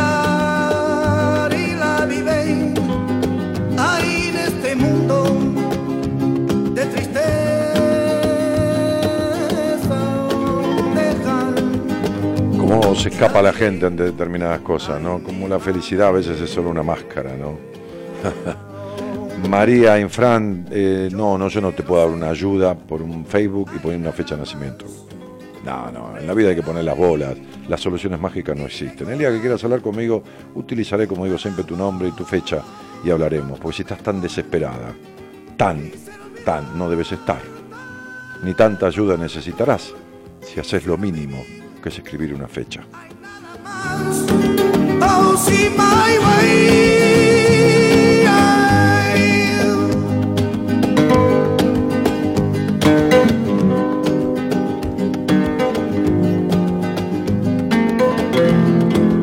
Colomba Boloñese dice, ja, ja, ja, sí, soy controladora. ¿Y ¿Cómo no vas a ser controladora? Dios y la Virgen Santa, desde ya que sos controladora, ¿no? Eh, con 3, 6, 12, 13, ah, 5, 10, 16, 22, 4, 6, 12... No, controladora, insatisfecha. Uy, la conversación que tuve con Graciela es justo a medida para vos. Olvídate. Sos como la réplica en cierto aspecto. No importa esta apariencia tuya, ¿eh? Mamita querida, Dios santo, todavía no corregimos lo que hay que corregir. tanto la olvido. Dejar amor, tanto mejor, ahí como el mío. Genio, sin que te digan nada, lo dijiste todo, maravilloso. Claro, pero la gente no sirve, ¿no ves? Que sal- se fue, este, hizo un mutis por el foro Grey y empezó a decir, bueno, bueno, bueno. Salió como escupida músico. Dale. va. Yo quiero ser, hay nada más. Y recordar. Hay gente que debe desconfiar, debe pensar que yo tengo arreglada la conversación, porque viene al aire con tanta inocencia, creyendo que no me voy a dar cuenta de nada, ¿no? Me doy cuenta hasta de las discusiones que tenía con el marido. O sea, para mí en esto no hay secretos. Vos podrás querer joderme y cuando te digo algo desmentírmelo rotundamente. Llevo 26 años haciendo esto, 70, 80, 90 mil, 100 mil personas al aire. y, es siempre lo mismo, ¿no? Y en privado ni te cuento. Este, Hoy vino a verme una chica pobrecita con un sufrimiento. Y ¿cuánto hace que haces terapia? Seis años. Decía a tu terapeuta que digo yo que se vaya la reputísima madre que, la parió, le dije. No, por inservible y boluda. Hola. Este, quería decirle que, no llame ahí. Pero, claro, ¿entendés? ¿Por qué? Porque me- ella abría los ojos así, ni me conoce, que eso la tía, la madrina la mandó, no me acuerdo, la tía, la madrina, una chica de 27 años. Este, le dio un paseo amoroso, tan amoroso, de, cabo a rabo de su vida, de sus situaciones, de su intimidad, de sus sentires, de sus padeceres, tan grosso, tan grosso, que le dije, ya sé que te querés quedar dos horas más, no me hace falta que me lo explique, y se reía, entró con una tristeza, un vacío, y después se cagaba de risa, aprendiendo, ¿no? Pero bueno, este, lo mismo que una chica de Barcelona que vi a la tarde. Entonces, digo, este, eh, na- naciste con todo el potencial, con todo el potencial para dejar de ser, como decía esta chica, una desconfiada a los 45 años, ¿no? Eh, pero todavía cargas cosas que no te sacaste de encima. Entonces digo, ahí está lo positivo, lo negativo, lo destructivo de los aspectos de una persona que son dinámicos al punto de que uno hace un laburo con alguien y, ese negativismo... Eh, ah, hoy le decía a una paciente que contaba que empecé hace 10 días, ¿no? Una chica que también viene de varios años de, todavía está con ataques de pánico y qué sé yo. Entonces me dice, quiero volver al gimnasio, porque claro, cuando uno se siente protegido, empieza a retomar cosas. Me dice, quiero, hace dos años que no voy al gimnasio, Dani, estoy yendo para ahí. Me decían un WhatsApp. Y tengo un miedo, me decía, tengo tanto, pero fíjate vos, el miedo del disfrute, fíjate cómo se va cerrando la puta que lo parió. Y entonces, este, le digo, bueno, hacé lo que decía mi psicoanalista hace 30 años, hágalo con miedo, pero hágalo, andá. Y andá contándome lo que carajo vas sintiendo en el paso a paso, cuando va llegando, ¿no? Yo me comunico a veces así con los pacientes. Entonces, en el WhatsApp y todo. A veces no, siempre va, pero en, circunstancias, ¿no? Las 24 horas. Este, y después, al final, cuando yo venía para la radio, escuché el mensaje y decía, no sabes lo que lo disfruté. Dice, pensar que, que fui, que, que el viaje de ida fue para la mierda, me decía, ¿no? Bueno, le dije, viste, está este, me dijo, gracias por, por hacerme el aguante, qué sé yo. Bueno, uno como terapeuta no tiene que cuidar al grandote boludo o la grandota boluda que lo viene a ver, tiene que cuidar al niño del otro. Ese es el que sufrió, ese es el que padeció, ese es el que no fue escuchado, ese es el que fue abusado, física o emocionalmente. Ese. Tiene que cuidarle al niño. ¿Qué carajo hablar boludeces de ¿y qué tal? ¿Cómo te fue esta semana? Y y la reconcha de tu abuela, ¿qué I? ¿Y qué? I es una letra, boluda. Sería. No saben una mierda. El 90 largo por ciento. Pero bueno, ¿qué va a ser?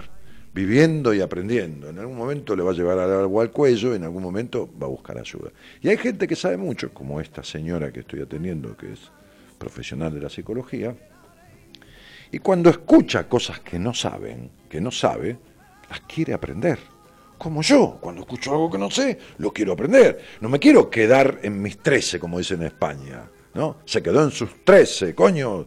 Entonces digo que justamente es un karma en numerología el número trece, pero el karma de la insatisfacción, del prejuicio, del, cerrado, del controlador, como Colomba. Cuando le vi el nombre, este, Colomba, Colomba, bueno, este, la que quería ponerle el nombre a la chica, que es yo, el Vaticano y la Baticueva.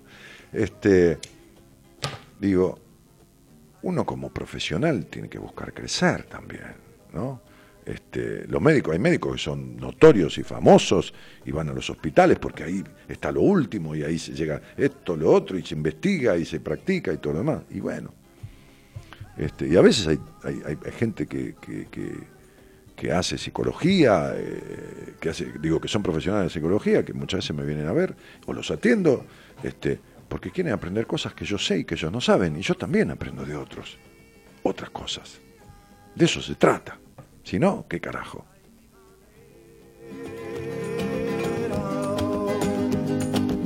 Yo quiero ser, hay nada más, y recordar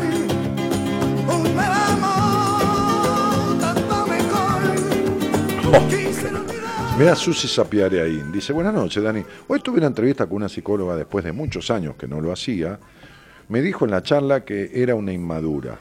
¿Quién? ¿Ella o vos? Porque debe ser que te lo dijo a vos.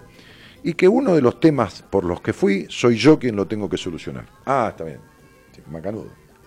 Dice, bueno, ¿qué, fuiste a pedirle plata?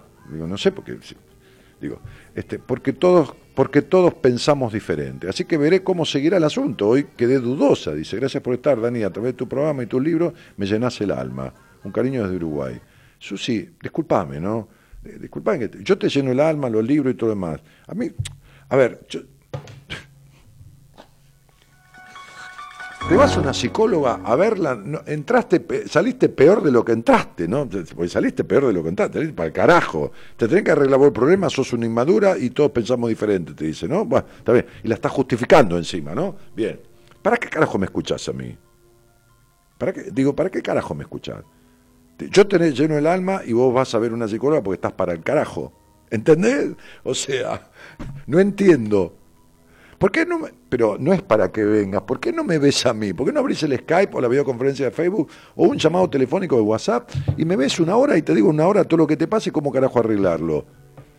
Pero sería, el mejor restaurante que conoces en el mundo es este, y te vas a comer una hamburguesa. Pero no para que me veas, no tampoco, yo no, no, no puedo atender a todo el mundo. Eh, Es una manera. yo- veo siete, ocho personas nuevas todas las semanas. Todas, entre seis y ocho personas, siempre, desde hace desde el 2003, desde hace 16 años, que entre 6, 5 y 8 o 9 personas, todas las semanas nuevas, todas, en privado, todas, de acá, del exterior, del interior, de, cualquier lado. Ok, algunos los atiendo yo, otros les digo, mira, este es el, como le dije a un pibe hoy, ninguna terapia, nene. Lo tuyo es esto y esto. Tomá, léete este libro, me llamaste, haces un seminario y cuando salís por ahí no necesitas más nada. Punto. A otro le digo, mira, esto es así, lo vas a arreglar así. Andate a arreglarlo solo. Si te hace falta, me llamas y te derivo a un terapeuta del equipo para que lo trabaje dos o tres meses. Y a otros me los quedo yo. Porque digo, esto es para arreglarlo conmigo. Ahora, ¿qué vas a una terapeuta? a buscar carne al horno y salirte con un kilo de papas este, sin pelar. O sea, ¿entendés? Bueno, seguís llenándote el alma acá, Susi, qué sé yo. Qué cosa, ¿no? La gente pone el culo en un lugar y la cabeza en el otro, y así anda, ¿no? Desmembrado en la historia. Pero bueno, yo no, no lo puedo arreglar. Eh, hola. Hola. ¿Qué tal? ¿Cómo estás? Bien, ¿y vos? Bien, bien. ¿Cómo te Bien, llamas? ¿se le puede decir bien? No importa, bueno, es una manera de decir. Ah, Estamos, ah, Ahora, claro. ahora, ahora te los tropeamos el estar bien, vas a ver cómo te lo hacemos nosotros. che, Caro, ¿de dónde sos, negra? Soy del Chaco. Ah, mira qué lindo. Este, Sí. y un lugar que tiene mucha audiencia. El Chaco es una de las provincias que tiene mucha audiencia. La que más tiene es Santa Fe. Va, por lo menos en Facebook, de los adheridos, pero eso no significa que no haya gente que no está en Facebook. Pero, ¿y, y- y con quién vivís? Eh, tengo tres hijos, uno de 22 años, uno de 9 y una nena de 6. Vivo con ellos tres. Pero de dos parejas. Sí, tengo un, el, mi hijo más grande, lo tuve cuando tenía 15 años Claro, y los otros dos después. y los otros dos con Sí, mi sí. segunda pareja. Sí, Caro, este, y, y buenas compañías desde cuándo? Eh, escucho hace muchísimos años, mucho tiempo dejé de escuchar y ahora volví otra vez. Bueno, bienvenida nuevamente, cielo. Sí, Este, y no hay que escuchar todo Me el tiempo. encanta. No hay que escuchar todo el tiempo esto porque te aburrí. Me aburro yo de mí mismo, imagínate los demás. a mí me encanta y aprendo un montón, así que me encanta. ¿a- a- ¿tenés alguna actividad, decir, laboral o algo así? Eh, sí, soy profesora en psicología y psicopedagoga. Qué Me especializo en trastorno del espectro autista y Ah. trabajo con niños en, en terapia, digamos. Bien. ¿Te licenciaste en psicopedagogía? Sí, Ajá. Mira qué lindo, sí, así es, sí, hermoso. Me encanta mi trabajo. qué lindo. Te felicito. Che, Caro, este... Sí. Y, y, y ese, e- ese, ese bien, ¿no? Ese, este, ese estar bien, pero bah, ¿no? Como, como, Sí. como sentís. ¿A, a qué se debe, mi cielo? Eh, bueno, en realidad es como, a, a ver, tengo, no sé, ya sé que me vas a retar seguramente. No, no te voy a retar, no. ¿Sabes qué te iba a preguntar? Podemos tener una charla abierta hasta donde vos quieras, ¿eh? Claro, sí. Sí, sí. No, mira, Porque eh, vos sos en una realidad- profesional de la psicología. Yo te iba a preguntar de quién fue el abuso te- que tuviste tan fuerte. Eh, y bueno, en realidad eh, me pasó de chica, no sé, situaciones que hoy la veo como.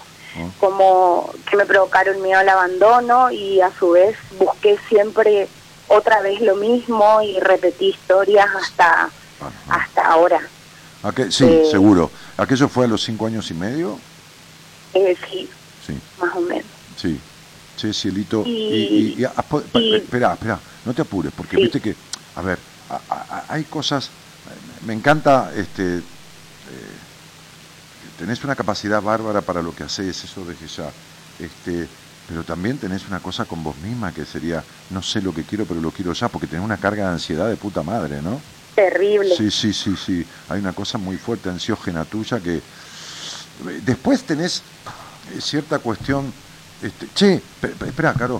Che, voy a tener una charla larga, yo, Juan. ¿Vos vas a tomar mate? Porque si no venís conmigo acá, haces un mate y me das yo para no joderlo a comito, porque ya falta. Falta poco para el programa, para terminar, ¿viste? Para pedirle un mate, porque aquel, aparte me cobra cada vez que me hace mate.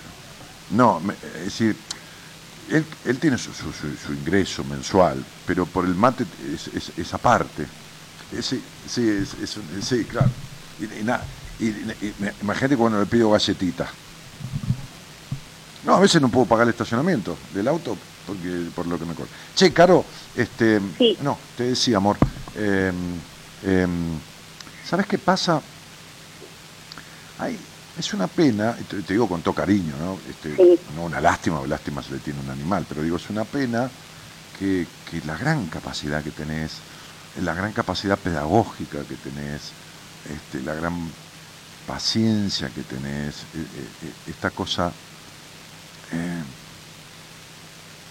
sea, sea desde vos tan profesional, tan profesional como sos, y, y, te- y vos sabés que yo no regalo nada, no te tengo que mandar la mierda, te mando la mierda, o sea, yo, no hago halago, ni le lavo la oreja a nadie, ni, ni tres carajos de nada, ¿viste? Ni, ni tampoco me va que me lo hagan a mí, ¿no? Este, Claro. no, este, este, pero que no has resuelto cosas tuyas, cielito.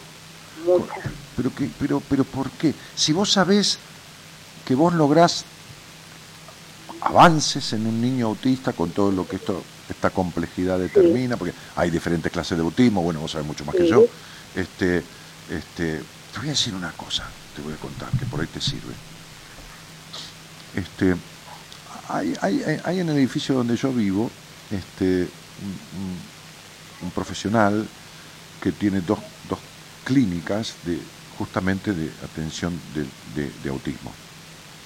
Y, y un día charlando con él, viste, intercalando esta cosa de, de- de lo emocional, lo vivencial, lo familiar, lo hereditario, lo de, esta cosa que se sale del- de los libros y, que- y que, y que pasan por, por, ¿cómo te puedo decir? Por, la verdad que por experiencias, porque todo marco teórico viene de una experiencia real. ¿entendés? Claro. Eh, bueno, no te tengo que explicar nada a vos de esto, pero no es nada nuevo, pero bueno, hablamos para la audiencia también. Es decir, Sí. eh, eh, en algún momento un, un tipo que es muy capo, muy capo, que sabe los procesos que yo hago que no están en ningún libro, este, la mayoría de la estructura psicoterapéutica mía no está en ningún libro, este, me dijo, tenés que escribir esto, aunque sea como un marco teórico, vos ya lo estás realizando hace años, es como un marco teórico para presentarlo en, alguna revista científica o lo que fuera. Bueno, entonces digo, este tipo, este tipo, digo, este señor, este tipo, este hombre, me decía, mira, lo que he comprobado, me decía, a través de las cuestiones familiares,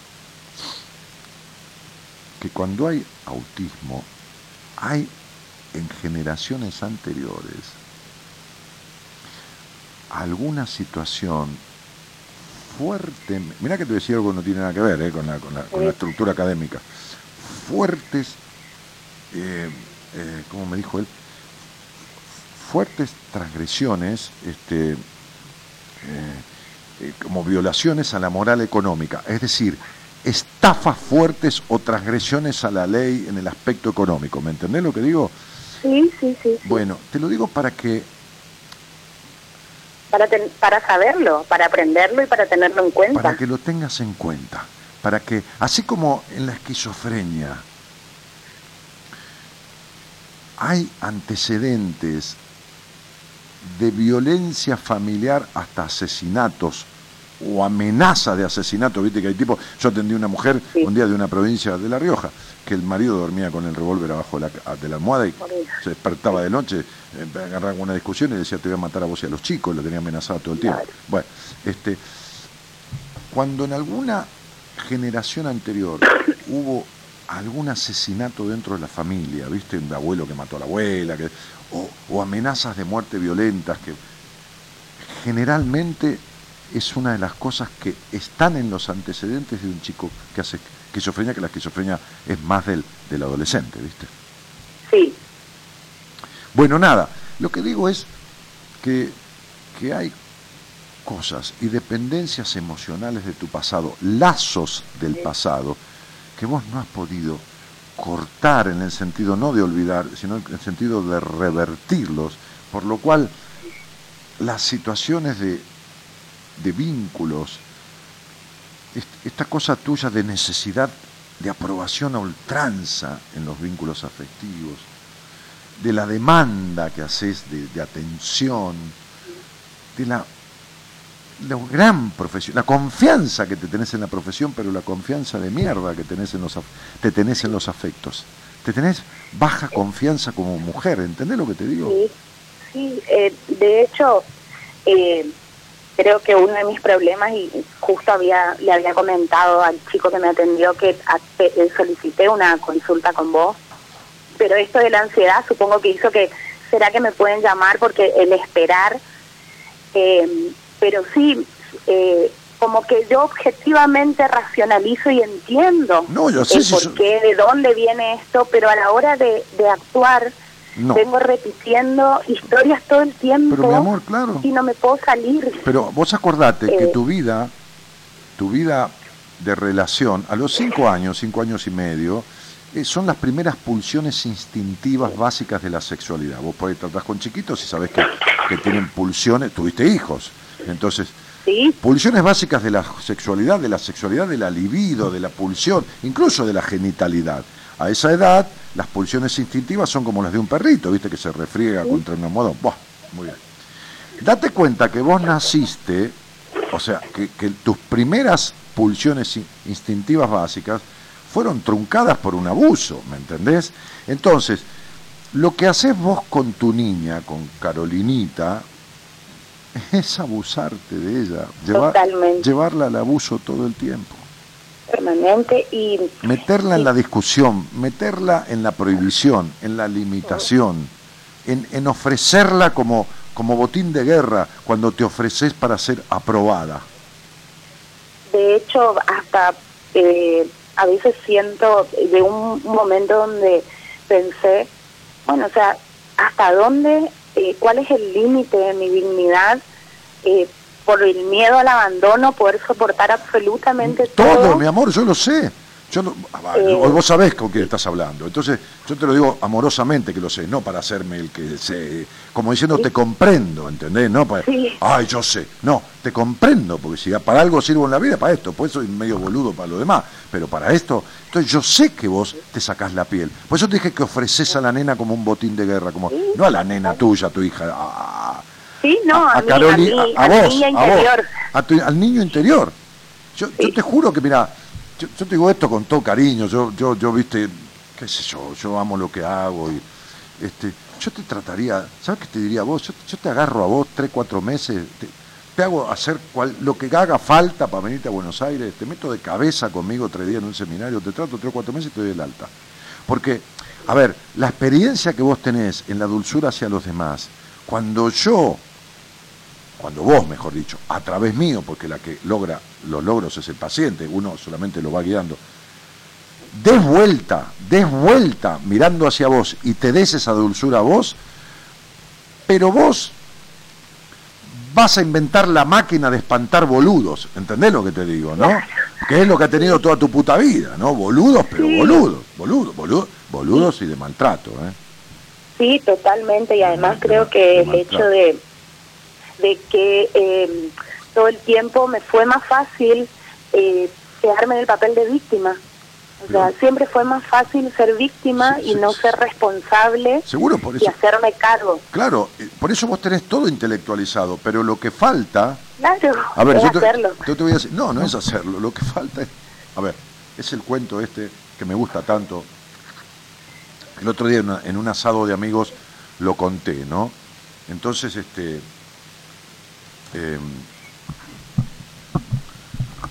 en referencia a que me preguntaba uno de mis amigos, este, ahí estamos, ahí en, el, en, el- en el- ¿cómo se llama? En, la galería, de, de- después de comer un asado en la galería, tomando un café. Entonces me preguntó cuánto yo cobraba la, entrevista, la primera entrevista. Entonces yo le dije cuánto. Entonces me dijo, bueno, pero se me van las ganas de tenerla, dijo, ¿no? Como, como haciendo un chiste por el, por el monto. Le dije, no, ¿sabe, Claro. ¿sabe qué pasa? Que una entrevista conmigo vale por, a veces vale por 5, 6, 7 meses o años o- o- o de terapia. Porque te vas con lo, lo más importante que tenés que, que tenés que tener en un tratamiento que es qué te pasa y cómo salir. Sí. Entonces, este, este, claro, entonces le digo, este, estamos charlando de eso. Entonces le conté un cuento que yo suelo contar de, de un tipo de, una empresa que, que tuvo un problema con su, con su con su área de sistemas y se le plantaron todas las computadoras que, que se interrelacionaban con las sucursales del mundo de esa empresa, porque era una empresa que operaba en las bolsas con acciones de todo el mundo y tenía subsedes en diferentes lugares del mundo. Y entonces este, vinieron los ingenieros de sistema que trabajan permanentemente en la empresa y no pudieron solucionarlo. Así que se reunió el directorio de urgencia y este, este, uno de los directores dijo, mire, yo conozco un tipo que es un, tipo medio loco, que se dedica a esto, pero es un tipo mm, así como el profesor de, la película Volviendo al Futuro, ¿viste? Así con los pelos medio parados, con un guardapolvo gris. Me dijo, no importa, dijo el presidente, tráigalo, ¿viste? Cuando vos estás desesperada, te vas a. te vas a un culto umbanda, hacer cualquier brujería, hacer lo que sea. Entonces tráigalo. Y vino este tipo. Vino, vino mal entrazado, con un guardapolvo, con un maletín de medio de cuero gastado negro, así que. Bah, entonces dije, bueno, qué sé yo, lo agarraron y lo llevaron. Total que perdían si no andaba ni arrancaba para atrás ni para adelante todo el sistema de computación.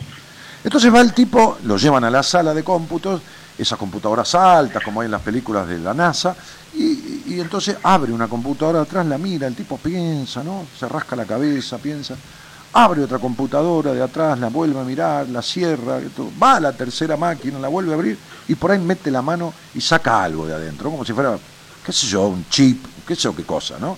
Y, y mete la mano en el maletín y saca otra cosa y la pone ahí donde sacó, pone otra cosa que y se prendió todo, encendió todo y todo empezó a andar. Y todos lo miraban, ¿viste? Porque no podían entender como carajo. Así que el presidente de la empresa dice, por favor, que venga el tesorero y lo traigan a mi despacho que le vamos a pagar. Ent- Entonces el tipo viene al despacho, se sienta ahí, enfrente al presidente de la empresa, y el tipo le dice, ¿cuánto es? Le dice. Entonces el loco este le dice, un millón de dólares. Y se hizo un silencio. El tesorero miró al presidente de la empresa, el presidente de la empresa miró al tesorero, y el presidente de la empresa le dice, un millón de dólares. Así, ¿no? Sí, ¿por qué? Le dice el tipo. No, no, no, está bien, son sus honorarios. No, no, si quiere, le dice el tipo, no me los pague, me voy, ¿eh? Yo no tengo ningún problema. Pero no me llame nunca más, le dice. Entonces el, el tipo le dice, no, disculpe, no, nosotros hace dos días que no estamos funcionando y perdimos millones de dólares. Me asombró este, el tiempo que... Buah, no le dijo más nada. El tipo lo miró medio serio este, y, y- y- y- y- y entonces le dice, hágale el cheque, ¿no? Le dice al tesorero. Dice, ¿nos puede hacer una factura? El tipo, sí, como no, y sacó un talonario de factura medio rotoso con un papel carbónico y empezó a escribir, ¿no? El nombre de la empresa, la dirección de la empresa y le pone service de reparación este, al instante del, del sistema de cómputo central de la empresa, ¿no? Y, eh, entonces pone cambiar un chip, un dólar. Saber qué chip hay que cambiar, 999.999 dólares. Bueno, ¿sabes qué me pasa a mí, flaca? Que yo sé qué chip hay que cambiar. ¿Entendiste? no? Claro. Sí. Por eso cuando saliste al aire te dije, ¿me puedes decir quién hizo ese abuso a tu edad y fue a los cinco años y medio? Porque ya te tengo. La ansiedad, ya te tengo. ¿Por qué la ansiedad? Te lo voy a explicar. ¿Vos sabés por qué? No, Porque una niña encerrada se pone ansiosa. Y una niña obligada a hacer lo que no quiere se pone ansiosa. sí. Por eso, claro. un Y niño... te quería, te quería, sí, perdón, perdón. No, mi amor, no me pidas perdón, decime vos. Te, te quería contar también que, bueno, yo vengo eh, trabajando, digamos, te escuchaba, bueno, uno hace un poco de todo para poder eh, salir, a, salir, digamos, de, de la angustia, de, de un montón de cosas. De la melancolía que tenés. De, de la que melancolía. tenés de toda la vida, sí. eh, claro, a veces uno siente que, que como que viene cansado, o sea, eh, me pasó esto, siento que ya estoy cansada. Cuando tuve a mi hijo a los 15 años, a los 19, su papá se mató en un accidente y me quedé sola con él. Y viste, y eso, y bueno, no importa, sigo, estudié, seguí, seguí. Tuve una pareja con 11 años de, de todo tipo, de, de, un- de obviamente que yo lo permití, ¿no es cierto? Sí, sí, pero de maltrato, abuso... de maltrato, abuso, humillación, Sí, engaños, bueno, de todo. Y el año pasado, en agosto, ya, eh, viste, yo ya venía maquinando, es decir, estoy cansada, ya, ya no más, no me merezco, pero sigo dando vueltas en que sé qué, pero no empiezo nunca. Y el año pasado, en agosto, eh, tuve un accidente, me quebré toda la parte derecha del cuerpo Claro. y estando en silla de ruedas, inmóvil, por supuesto, Mm. mi pareja me dijo, después de yo soportarte 11 años, porque No, no, dijo, es me, lo que aprendí. chau, me voy, chau, me estar- voy, dijo, porque, chau, me voy, Me dijo. chau, me voy con otra persona. Me voy, paralítica de mierda, te dijo, y vos sentado en la silla de ruedas. Algo así, Sí, algo así. claro, renga de mierda, sí, lógico, por supuesto. Y, y bueno, y creo que ahí yo dije, uy, ¿qué más? O sea, basta. Supongo A ver, que amor, a ver, a ver, a ver, mamita, vas a entender, o vas a entender por la buena o vas a entender por las malas, ¿no? Hoy, hoy, hoy atendí una chica del exterior, este, este, este, atendí dos personas del exterior hoy, ¿no? Entonces, este, una de ellas, ya es más o menos de tu edad, este, empezó con complicaciones vaginales de menor a mayor y terminó con una enfermedad de transmisión sexual. Y digo, si no entendés que tenés una culpa tan fuerte que vas agarrando que clamidia, que candidiasis, que infecciones vaginales, que esto y que el otro, si no entendés que el tema de ahí no es casual y que emocionalmente es tu culpa, es la cu- no es tu culpa, es la culpa que sentís por eso. Bueno, si vos no entendiste con la muerte de tu marido, eh, de tu primer, de tu primer marido, pareja, este, que se mata, pero la muerte es un abandono como el de tu padre. Si no entendés que sí, si no entendés que el maltrato de esto, de lo- bueno, si no entendés que el costado derecho que te lo hiciste mierda es el costado emocional que responde al padre, por eso el cáncer en la teta derecha o el tumor o el nódulo es el resentimiento con el padre y en la izquierda es con la madre.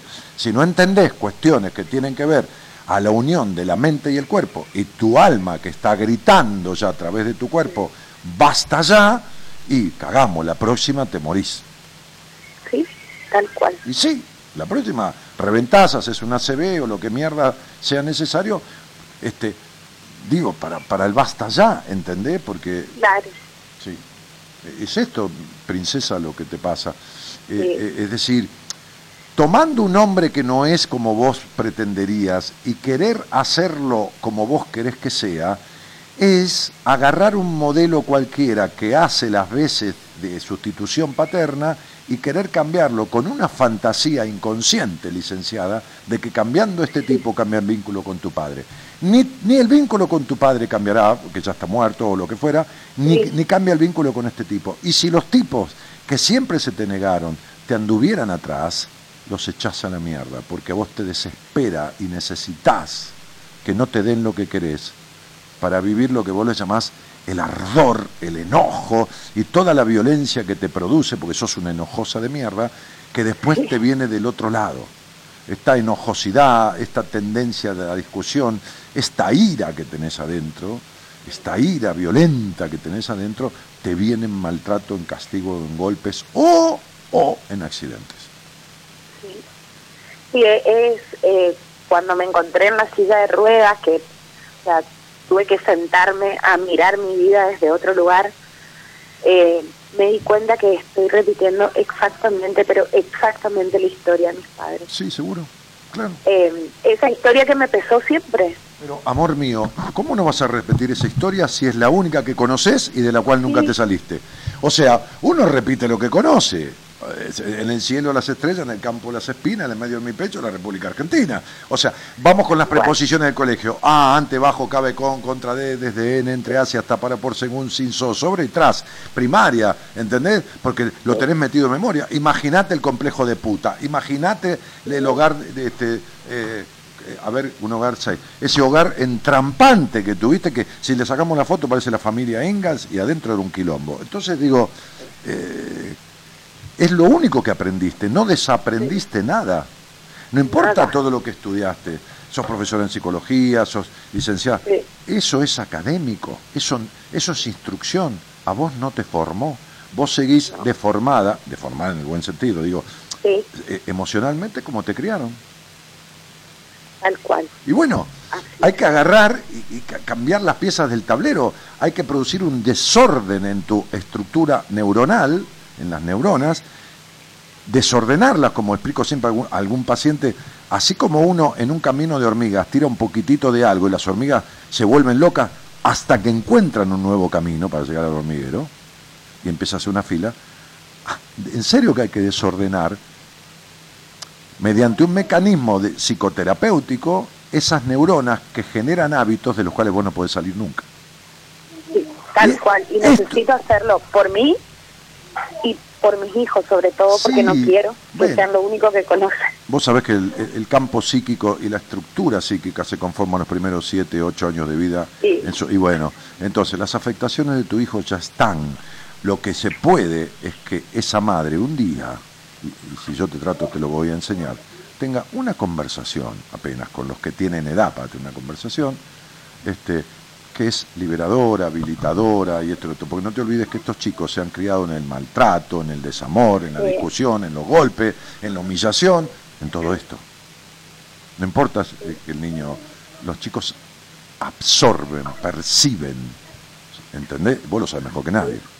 Sí, totalmente. Entonces, eh, eh, sos muy buena mina, sos más honesta que la reputísima madre que lo parió.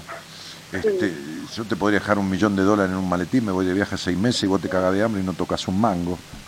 Así es. Sí, ya sé, yo te conozco. Bueno, no te conozco, pero sé cómo sos.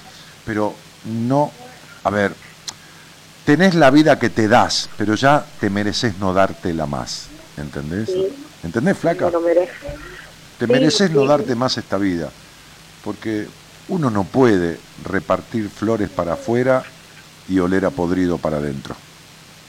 Y vos, Eh, eso es lo que siento. y claro, y vos vivís repartiendo flores. Entonces vos Sí. te mereces un perfume agradable, mi cielo. ¿Entendés? No sos la cagada que vos te sentís. Estás muy lejos de eso. Y, entonces, ¿por qué no lo arreglás, flaca? Con, con quien se te cante la gana, mi- conmigo, con quien quiera, pero arreglalo de una vez. Porque se arregla. Sí, sí. No sabes qué fácil que se arregla. Yo no, yo no miento, ¿eh? porque la mejor mentira la verdad. No sabes qué fácil que se arregla. ¿Cuántas veces, cuántas, cuántos programas escuchaste míos vos? ¿100, 200? Eh, muchos, porque además eh, eh, por ahí no no escucho el vivo, pero igual, o sea, voy escuchando por YouTube todos. ¿Cuántas veces, ¿Cuántas y- veces escuchaste que alguien me dijo no es así? ¿Cuántas veces salió alguien al aire y me dijo yo me traté con vos y me fue para la mierda, nunca arreglé nada, es toda una cagada? No, ¿Cuánto? nunca. ¿Cuánto? Y bueno, ¿sabés la cantidad de gente que yo he visto en mi vida, en privado? ¿Sabés la cantidad de gente que atiendo?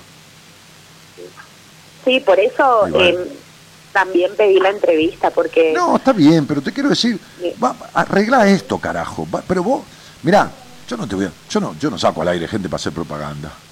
Para nada, porque no necesito, para nada, porque el que me quiere ver, que me vea, el que me cree, que me crea, el que no, que tenga suerte y ojalá sea feliz. Pero digo, yo- a ver, ¿qué estamos? Yo, bueno, ahora tengo seminario, después a mediados de julio te agarro o, principio de agosto, pero vamos a hacer la entrevista cuando sea, pero si arrancamos a trabajar juntos, agosto, septiembre, octubre, noviembre, estás en un año 9,5. Septiembre, agosto, septiembre. En los primeros 60 días vos ya sos otra persona. Y en, en los- Ay. en- a los 90, 120 días, más o menos aproximadamente, te doy el alto, te vas al carajo. sí, Así como te lo estoy diciendo, ¿eh? Si querés, Sí, te saco al aire. No, no hay ojalá. Si no, no, yo no te lo digo. Te saco al aire de vuelta. Sí. Te saco al aire de vuelta cuando seas otra. O cuando seas la misma, pero transformada. Y te saco al aire de vuelta. Acordate, Comito. Dentro de tres meses o cuatro, pregúntame por la psicopedagoga de, de misiones. Bueno, agendátelo, vos que manejás todos los, piolines. Y la vamos a sacar al aire. de Chaco, de Chaco. De, de Chaco, perdona. De Y, y la, y la y sí, por- porque antes hablé con una chica de misión. Y te saco al aire y me contás cómo te sentís. Así, la verdad, ¿eh? Vos me decís, no, una mierda, una mierda, Dani, todo una mierda lo tuyo. Bueno, vos me decís eso, yo te saco al aire. Y si no me decís, no lo puedo creer. ¿Listo? Dale. Ay, Bueno. un millón de gracias. No, a vos por la confianza. Millón de gracias. No. Gracias, gracias por estar, porque Sí. no creo que tengas dimensión de lo que de lo que es estar de este lado escuchando. y No, ni en pedo. Si tuviera, si tuviera dimensión de la gente del mundo que escucha todo, me cago todo y me voy del miedo. Sí, te juro que sí. Mejor pienso que siempre hay tres o cuatro el otro lado y listo. Así, así, así puedo decir lo que se me da la gana, ¿entendés? Como si fuera una mesa de Sí. amigos. Negrita, te mando un abrazo para tu corazón. Muchas gracias. Chao. Abrazos, buenas noches. Chao, mamá, chao. Qué linda. Bueno, ¿qué tal, Imperial? Venga, venga, mire. ¿Qué va a hacer? Voy a leer algún mensaje acá, de, porque dejé a la gente del, face, del Facebook colgada. A ver, a ver. No, esto no es. Esto no.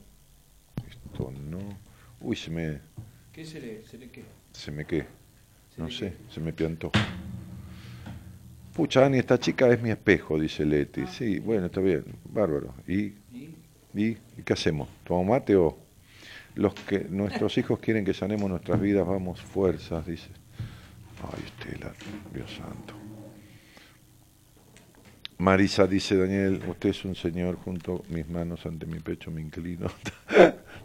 Se te quiere. Analía dice, chicos, la yerba está muy cara, por eso le cobra, dice. No entendí.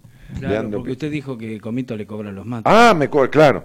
Problemas legales pesados, es algo, ese niño viene a casar, pesado, sé qué tal. No, qué sé yo. Buah. Eh, te cobra por el mate, justo a vos que vivís arreglando el mate de todos. Claro, escúcheme. Olga dice, gracias por estar, te escucho y veo desde La Plata. Olguita, bueno, gracias. Alejandra dice, ojalá todos pensaran como vos, que ir al gimnasio es un disfrute. Sí, es uno de los disfrutes que uno puede. Hay otras cosas que sí que con el corazón te digo, esto te veré a ti, cuánta sabiduría tenés, dice Susi. Claro, pero no que me vea, que, vea a alguien que se, ¿cómo te va a decir? Esto relátelo sola, sos una inmadura, eh, bueno, está bien, todos pensamos diferente. ¿Qué es eso? ¿Una conversación política o una charla con un terapeuta? Bien. ¿Cómo le va? Ay, ¿cómo anda Martínez? Qué lindo Bien. volver a verlo. ¿Sabe que traje el libro? Yo me acordé porque el cuento de Caperucita Roja, Ah, pero usted lo, lo habló el otro día acá, dijo Sí. que iba así contado por el lobo. a develar la incógnita. Sí, en mi libro Entre vos y yo hay algunos pasajes que se llaman A tu salud, ¿Qué es, una, qué es un barrio su libro? por los pasajes. Claro, ¿usted qué hay? ¿Algunos pasajes? ¿Qué- Sí, qué es lo se que dejé tiene? picando, sí. Me la dejó picando. Sí, sí. Le- es un le- barrio que tiene cul-de-sac. Varios ¿Qué cul-de-sac. tiene? Cul-de-sac. No me. Yo a mí me gusta el cool de Pong, más que el cool de sac. ¿El cul qué? De Pong. ¿Qué es? ¿Sabe lo que es un cul-de-sac? No. Y Sí. no sé, Martín. Veo cuando usted va a un barrio cerrado, esos barrios privados, o no, algunas callecitas de algún lugar en donde usted va por la calle con el auto, por Sí. ejemplo, caminando, y termina como en una rotondita y no hay otra salida. Hay- vuelve por ahí, eso se llama cul-de-sac. Ah, mire usted. Yo, me, yo no quería preguntar porque la- No, la- se la- el término me resultaba un poco fuerte. Eso que usted va por una callecita y, y hace una rotondita al final y tiene que volver por ahí porque no, hay, no agarra para ningún lado. Claro. Eso se llama cul-de-sac. Mire usted. ¿eh? Yo veo de esas cosas ahora que estoy jugando campeonato intercountry ahí en los barrios privados en Bueno, los country hay. bueno, perfecto. Ya se mejoró el dedo, está, está sí, atajando sí, de vuelta. sí, pero tenemos fecha libre, así que este domingo tampoco juego. Bueno, este, Creo que estoy mejor, va, pues no, no lo ejercité. en un capítulo del libro digo, mi, mi estilo de conducción, digo, eh, lógicamente fue un libro hecho de año, escrito en el año 2000, eh, editado en el año 2003, Ajá. hace 16 años este libro. Y yo ya hacía radio, por supuesto, ¿no? Este, este libro tiene la contratapa escrita por Jorge Bucay, que creó un cuento a propósito para el libro. Dice, convocado desde la amistad para asumir esta responsabilidad, ¿no? que es escribir la contratapa, me decido a hacer lo que más me gusta, contar cuentos. Dice, había una vez un lejano país donde no existían los libros. La gente escuchaba la radio, se informaba, se enteraba y además pensaba mientras escuchaba la radio. Pero también había otro país donde no existía la radio. No obstante, ese país contaba con muchos libros. Todo era escrito y leído, nadie podía escuchar hablar de lo que pasaba ni pensar en voz alta. Una vez un hombre se atrevió a viajar entre esos dos países. Así se convirtió en el fundador de un nuevo lugar, un espacio para leer la radio. Y lo denominó Entre vos y yo, que es el libro. Escuchar este libro es de por sí una experiencia nueva. Gracias, Dani Martínez. Los que te encontramos antes de conocerte, tendremos por fin la oportunidad de guardar en nuestra biblioteca la mejor de nuestras noches en buenas compañías. Muy bien. El gordo. Vamos, Bucay, Sí. todavía. Y Naroski escribió el prólogo. Es una paradoja que un tipo tan desestimado por, por la literatura, por algunos literatos como Naroski, sea el tipo que más libros vendió en la historia de Argentina. Bueno, por eso, porque tuvo la- el, el problema que nació en Argentina. Sí. Sí. Vendió más libros que Borges, más libros que Bucay, sí, más sí, libros que... pero bueno, pero sí. Sirve más lo que la- determinadas cosas que decía Borges. Vendió un millón y medio de libros, ¿eh? Sí, vendió más libros que nadie. Este, eh, bueno, y Naroski me dedicó el prólogo, me escribió el prólogo. Y cuando presenté el libro, se hablaron entre ellos y esperaron que, que Bucay estaba disertando en México en ese momento y presentando libros en México, viniera y vinieron los dos juntos a la reunión de presentación del libro. Bueno, en la página 82, digo, mi estilo de conducción me obliga a escuchar todas las campanas. Por lo tanto, aún por el camino de romper los estereotipos, salí a recorrer los cuentos clásicos. Fui al bosque en busca de los personajes y desarrollé una frondosa Epa. en el bosque. Sí, sí, pues muy bien, muy bien lo suyo, ¿Le muy gustó? bien. Gabriela iba a entender la leche. Y seria investigación. Una frondosa- Como ejemplo tomé la historia de Caperucita y le pregunté al lobo su propia versión. Ah, El bosque era mi hogar, me dijo el lobo. Yo vivía y me preocupaba por él, tratando de tener todo cuidado y limpio.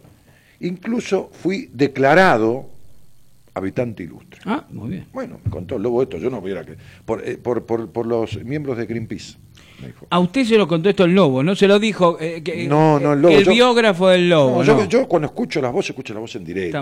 Yo no, no, no tengo intermediario. Me fui al bosque y hablé con el lobo. ¿Me comprende? Sí. Este, que cuando uno sabe escuchar, hasta entiende a los animales. Aparte somos animales, Todos. Todos. Algunos con raciocinio, otros sin él. Un día soleado, me dijo el lobo, mientras limpiaba basura que unos acampantes habían dejado. ¿no? Siempre, Parece que- sí. Justo encontré un, do- un lobo. Un ecologista, un lobo ecologista. Un lobo hacendoso, Sí, claro, porque sí. Greenpeace le dio el. Sí, por supuesto. Claro. Escuché unos pasos, dice. Me escondí detrás de un árbol y vi a una pequeña niña que venía por el camino con una canastita. Oh. Sospeché de la pequeña a primera vista, dijo el lobo, porque ella vestía muy lujosamente, toda de rojo, y su cabeza estaba cubierta para que nadie supiese quién era. A mí me resultó sospechosa. Claro. Ella me contó que se dirigía a la casa de su abuela con la canasta del almuerzo. Parecía básicamente una persona honesta, pero estaba en mi bosque y con una apariencia sospechosa, con ese extraño gorro encima. Entonces intenté advertirle cuán peligroso era atravesar el bosque vestida tan llamativa. Claro. La dejé continuar su camino, pero conociendo un atajo, corrí hasta la casa de la abuela.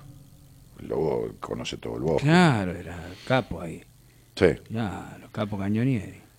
Cuando vi a la señora, por cierto muy agradable, la abuela, le expliqué lo sucedido y le transmití mi preocupación por su nietecita.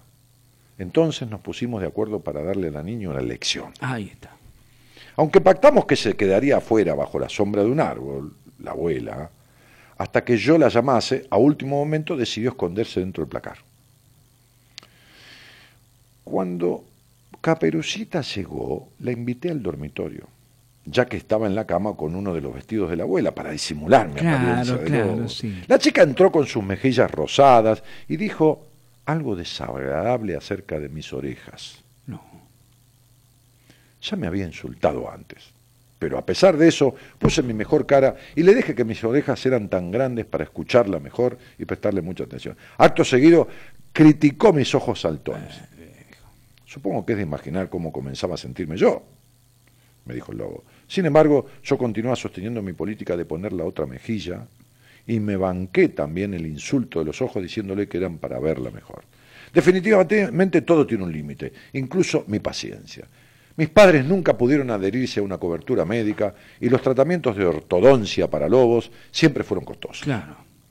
Este era un lobo muy... No, no, terrible. Sí. De hecho, me llevó mucho tiempo de terapia aceptar mi sonrisa, dijo el lobo. Mm. Sí. Fue por eso que cuando se metió con mis dientes, porque es mentira que habló puntualmente de mi boca. Parecía Eduardo Carpio. Claro, Claro. no soporté más. Y salté de la cama y le dije, para comerte mejor. Fue, fue lo primero que me salió, para devolverle con un susto tanta agresión. Ningún lobo podría comerse nunca una niñita. No. No. Hay lobos que se comen algunos. Eh, sí. Ni a una persona, eso lo sabemos todos. Pero la caperucita loca Ella Le dijo le llamaba- loca, pero qué irrespetuoso. Eh, le- no, eh, pero le- ella le llamó a la caperucita loca, comenzó a correr alrededor de la casa gritando desesperadamente. En el intento de aclarar la situación, corrí detrás de ella sacándome el disfraz de abuela y fue cuando un vecino aficionado a la fotografía, aspirante a paparazzi, se asomó por la ventana y tomó la imagen que después circuló en todos los libros. Lo demás ya lo saben, dijo el lobo. Apareció el leñador, que era enorme, y entre el hacha, los flashes, los gritos, me di cuenta de que estaba en un problema. Por eso huí. Durante un tiempo sostuve la esperanza de que la abuela declarara a mi favor. Hasta establecí una alianza con otros habitantes del bosque con el fin de que me apoyaran para reivindicar mi imagen, pero un zorro astuto nos traicionó y negoció con ella para vender la historia y convertirla en un cuento. Siempre hay un guacho. No hace falta aclarar el éxito que tuvo el cuento. De hecho, organizaron varios simulacros más. De ahí que las brujas fundieron la frutería porque todos temían a las manzanas envenenadas. Claro, de la, Claro, del otro cuento. del otro claro. cuento, sí. Subió la cotización de besos de príncipes. Claro, justamente. Los ogros no pudieron tener más amigos, la gente empezó a espantarse con los ogros. Y en cuanto a mí, dijo el lobo, después de esto se empezó a decir que yo era muy impulsivo y todos empezaron a evitarme. Caperucita. Pues yo le pregunté, le digo, ¿y Caperucita? Me dijo, no sé, no supe nada más de ella, excepto por los libros. Claro, que dicho sea de paso, sale bastante producida porque en la realidad no es así.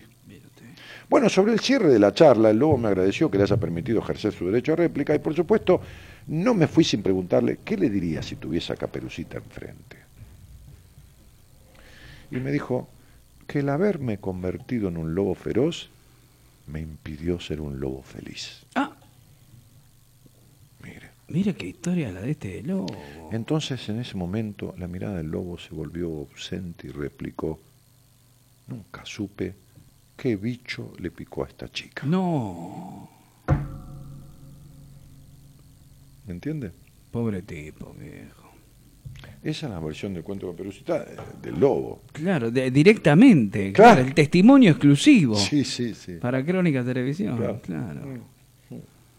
Cuando usted era una especie de, no sé, de, de Leo Gleiser, que iba a hacer las notas, ¿no? La- las, las policiales, que cubría las policiales para... Qué hijo de puta Qué lindo. O el otro, ese que está... José de Ser. José de Ser, sí, sí, narigón, ¿Y usted fue con, eh, con Chango a que le, le filmaba, Chango? El, el camarógrafo. el camarógrafo, sí, sí.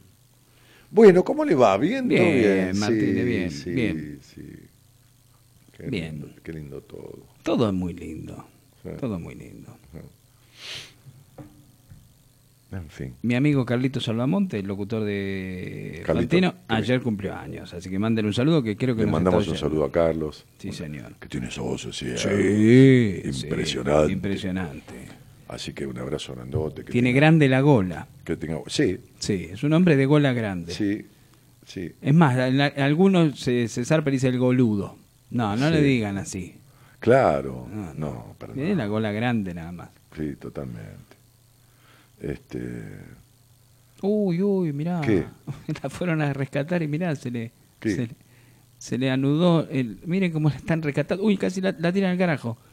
¿A quién? ¿De A qué? esa habla? mina, mire. Ah, sí, pues la rescataron, pero eh, Uy, salió remareada. la cami- sí, sí, tuvo, tuvo, estuvo muchísimo tiempo con vaídos y todo demás. Sí, vi la nota. Este, casi la matan porque las vueltas que dio la camilla cuando la rescatan de la montaña, cuando el helicóptero recoge el alambre, Sí. el hilo que la sostiene la camilla, fueron tan violentas y tan fuertes que por poco. No, terrible, pobre mujer. Sí, sí, sí. Dios santo. sí. Mamita querida. Pobre mina, ¿no? Sí. Bueno, amigo, este, yo Bueno, ¿todo bien usted? sí, creo que en unos momentos más parto con dolor. No me diga, no me diga. Pero no, si va a ser con dolor, quédese un rato más, Martínez. Parto con dolor y forceps. No, este, ¿qué le iba a decir? Eh, nada. Estoy así como. Yo quiero conseguir el Decisiones de usted. Lo estoy Es que yo no tengo el libro No, de no, decisiones. sé, lo, lo tengo que conseguir por Mercado Libre.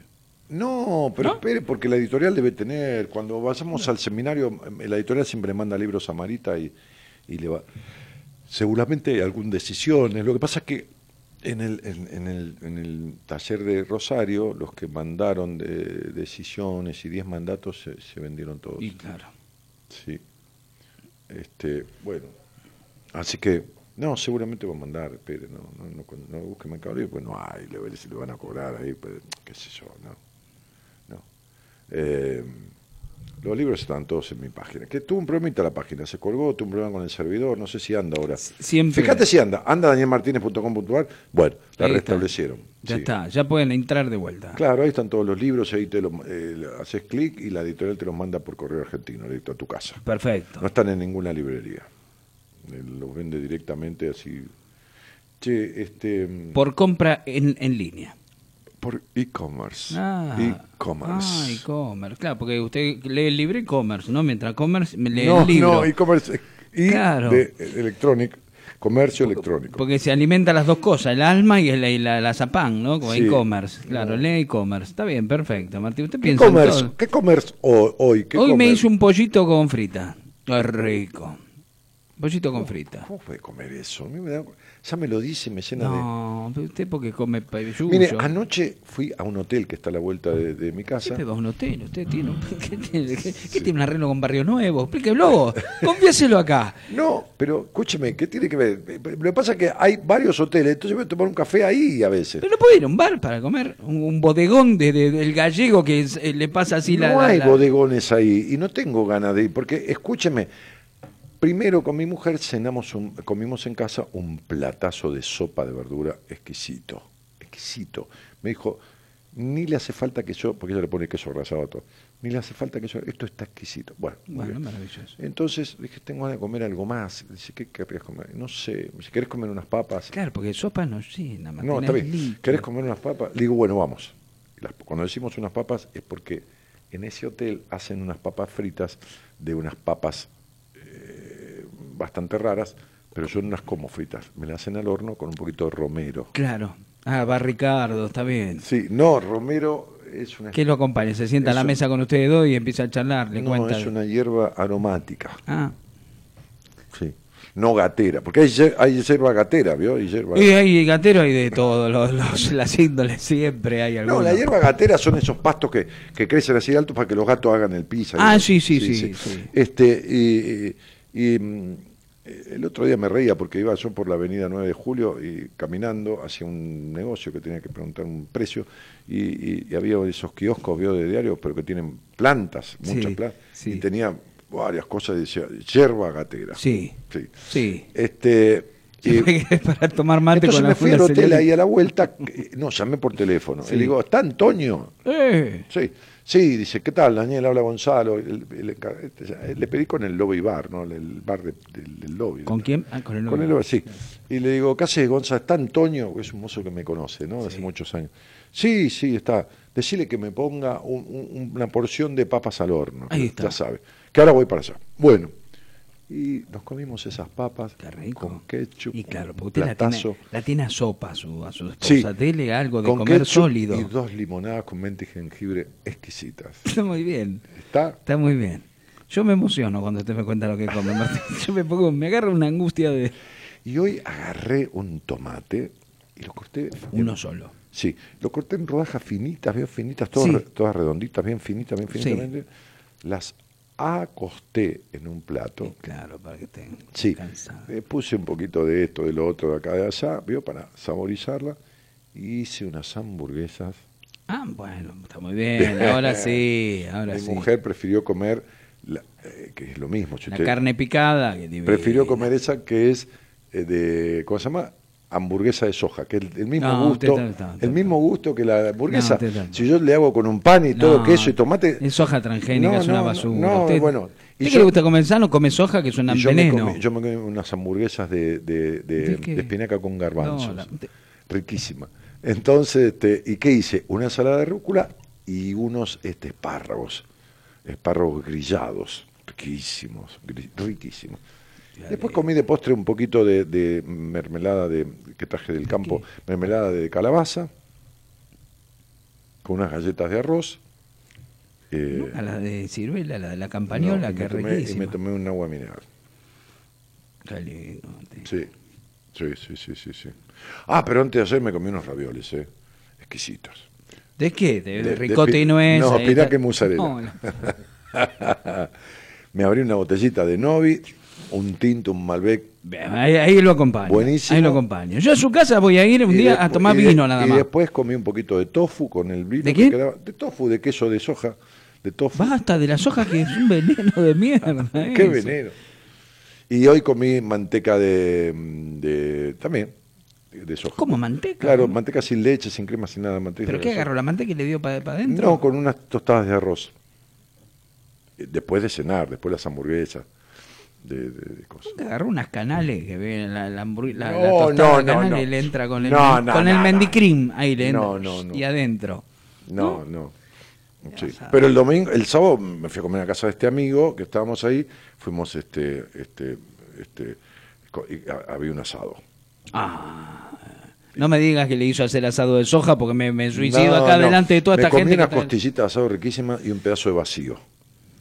Este, y me tomé tres o cuatro vasos de vino, después tomamos unos mates con unas medialunas. Qué lindo. O sea, Ahí, ahí se hace el pillo, ahí adelante de la gente. Después No, come, pero- come garbanzo de la, de pero la- ¿cuánto se no comía carne? Un asado y seis meses más o menos. Mamita, qué qué sé yo, no, no, muy cada tanto. ¿Entiende? Sí, una hermosura. Sí, así es. Hoy lo hice reír, ¿eh? Hoy lo hice reír. Sí. Buenísimo. Me mandó eso por el WhatsApp. Dios santo, Dios santo. Eh, ¿Qué le iba a decir? Este, bueno, nada. Bueno, está bien. Está Eso. bien, está bien. Parece que en vez de un chef tiene un jardinero en la casa para hacer la comida, pero no importa, está bien, está Tiene que venir un día a tomarse un vino, amigo. Sí, sí, sí, ya, ya, ya no, antes de... Sí, De antes de fin de mes. Sí, sí, sí. Vamos a pasar. Algunos se van a bañar al hotel, dice Cristina. No, yo voy a No, a comer oiga, oiga, no. Sí, sí. Ahí, eh, arreglo con Barrio Nuevo, dice, vos anda a comer este a los hoteles. Y contalo en la radio, dice. Muy, muy rico comer con Romero y Salvia Pérez, dice. Claro, claro. Las dos, claro, de Olmedo. Claro. Salvia Pérez. Salvia Qué Pérez, pedazo sí. muchacho ese pibe. Qué momento. Ese Gabri, ¿no? Sí, Claro. sí, sí, sí. Sí. Hay mucha gente que va a comer a un hotel. Dice, Sí, entre claro. entre comillas. Entre comillas, claro. Le cambia la consonante y listo. Claro, ya está. Yo quiero mujer plena, dice Cristina. Y entra a la página y Claro. compralo y que te lo mandan por correo. ¿Que la Braida dice eso? Sí. Y que lo compre, sí. Librazo, yo lo tengo y lo terminé de leer. Mm. Qué pintusa imperial, dice Cristina. Y bueno, Sí, a veces me equivoco. sí, sí. Ay, hoy este, tuve que ver un amigo. Me compré unos zapatos tan lindos. Qué lindo, ahí en Pepe Cantero, seguro. No, no, no, No. Me, me los hizo un señor que los hace. No. Sí. Pero Me usted to- te- tienen señores que le hacen todo, sí, Martínez. Usted eh, tiene el de la me, palta. me los probé, me probé y me dijo, no, usted necesita medio punto más. Así que me los hizo 45 y medio. Ah, este, Yo tengo 45 la parte de atrás acá, sí, la parte de atrás acá, toda negra, el cuero, y adelante toda plateada. Ah, usted. Sí, divino. Qué o sea, lindo. con este lompa y este reloj queda divino. Claro. ¿Entiende? Pero Eso no. No, no son. No, estos, no, no, no, es cuero. no es- zapatillas. esto- sí, es una zapatilla. Este, este, ¿Pero que de, de suela o de goma?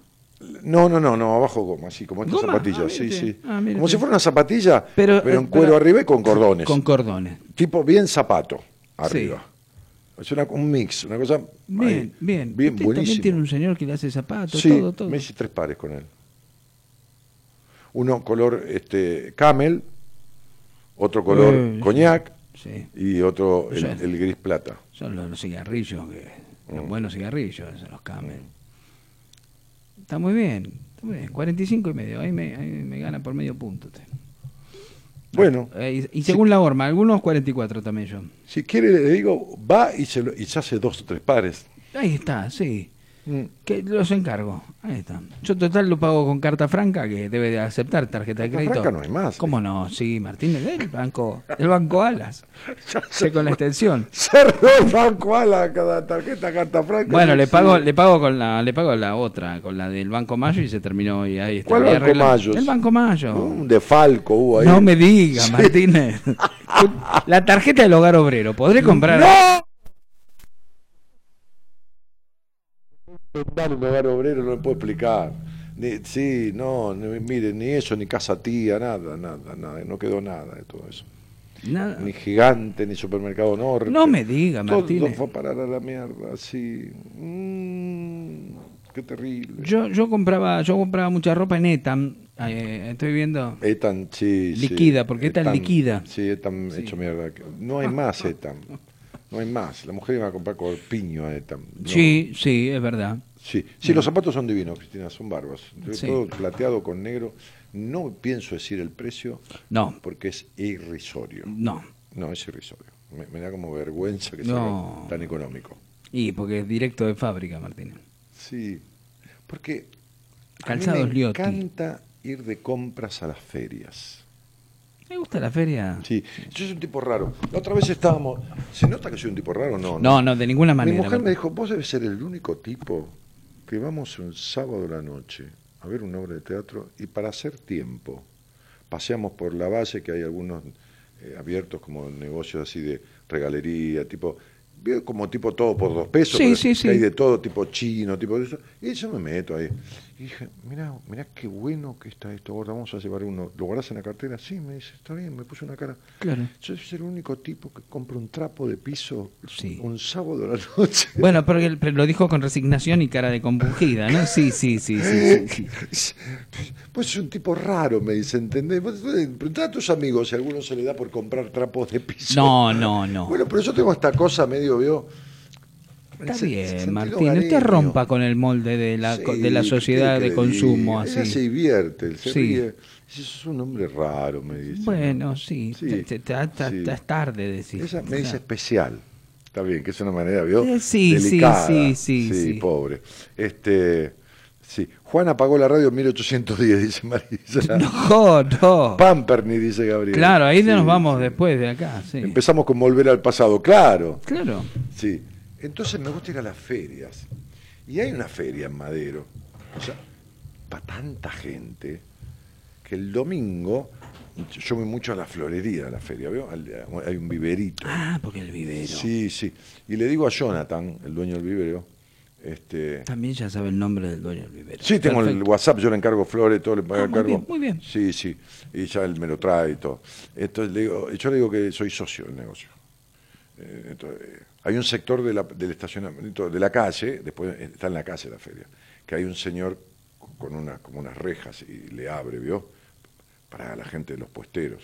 Y yo entro, le digo, hola Roberto.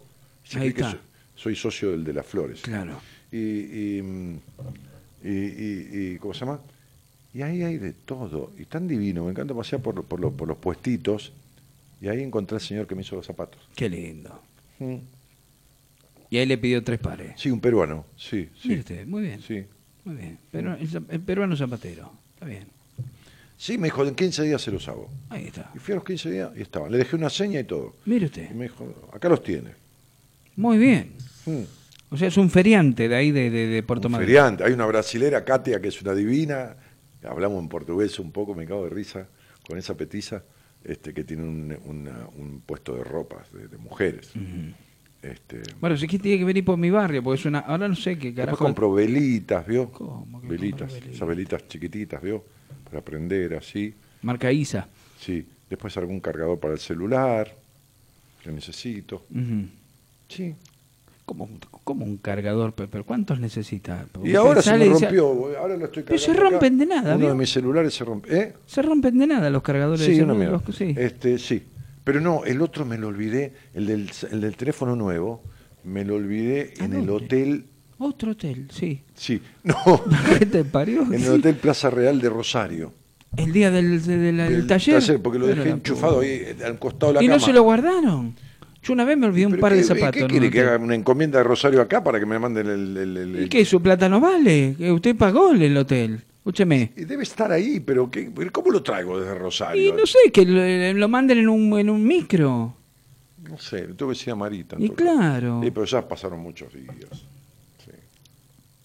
Yo una vez me olvidé un par de zapatos en un hotel en Bahía Blanca, sí. Pero- Ah, yo me he olvidado cada cosa. sí. Sí. Un día me olvidé una afeitadora. No. Hablando de afeitadora, La me, com- me compré una afeitadora. ¿Se compró una filtradora? Sí, en Mercado Libre, divina, italiana. Ah. Marca, no me acuerdo qué.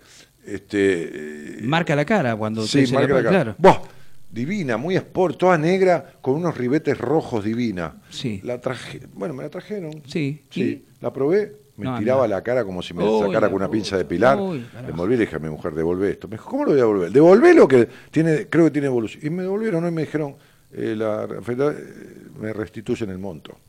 ¿No, la, no, la, ¿No le cambian la afeitadora? No que van a cambiar si es una porquería. Es mala. mala. la afeitadora, sí, sí. Sí.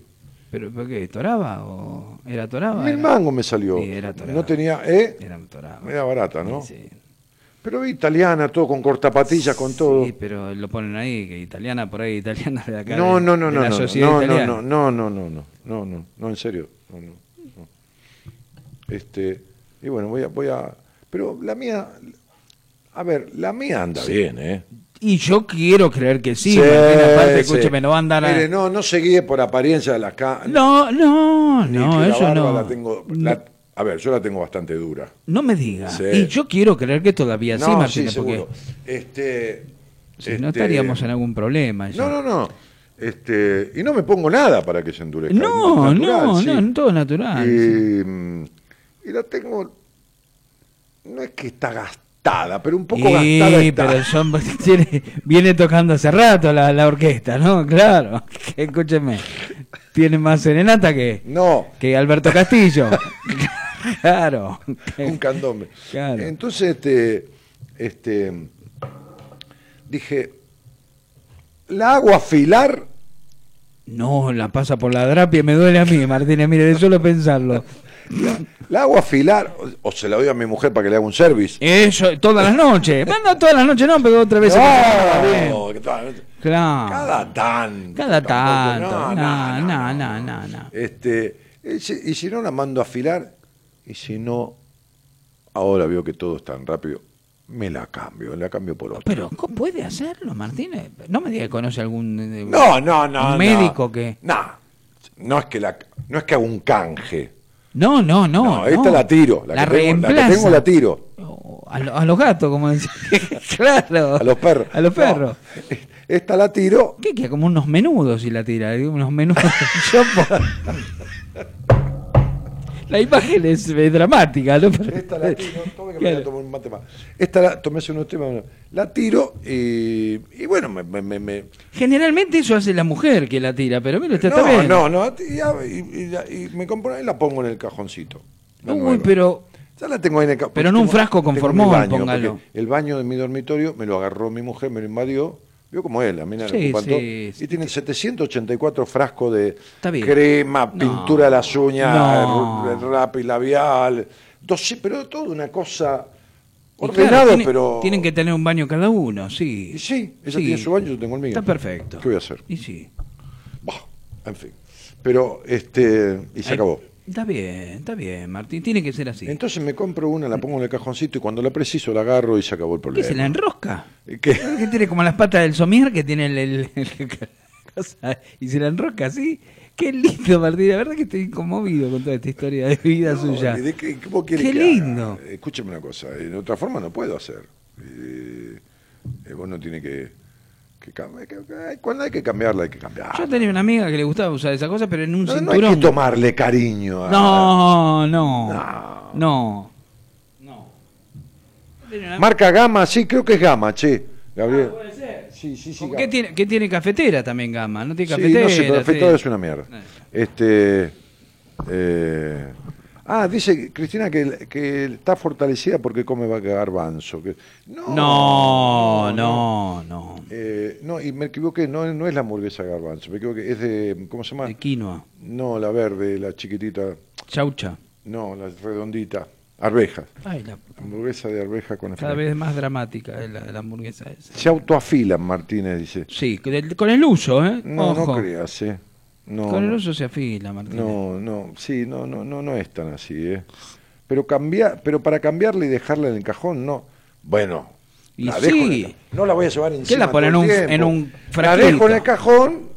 Bueno, necesito, la agarro, la, la- la- sí, que me la voy a llevar encima es incómodo. No, es incómodo. Ya es incómodo. Aparte usted no usa ropa Andar interior. con, ¿eh? Usted no usa ropa interior, dijo, así que no es una ¿Qué la incomodidad. ropa interior con la Y anda todo ahí que, que flamea la, la- la bandera en el, en el, asta. ¿Usted de qué habla? Yo hablo de la afeitadora. Ah, la afeitadora, Martínez. me No, parece que no. estábamos confundiendo. estábamos.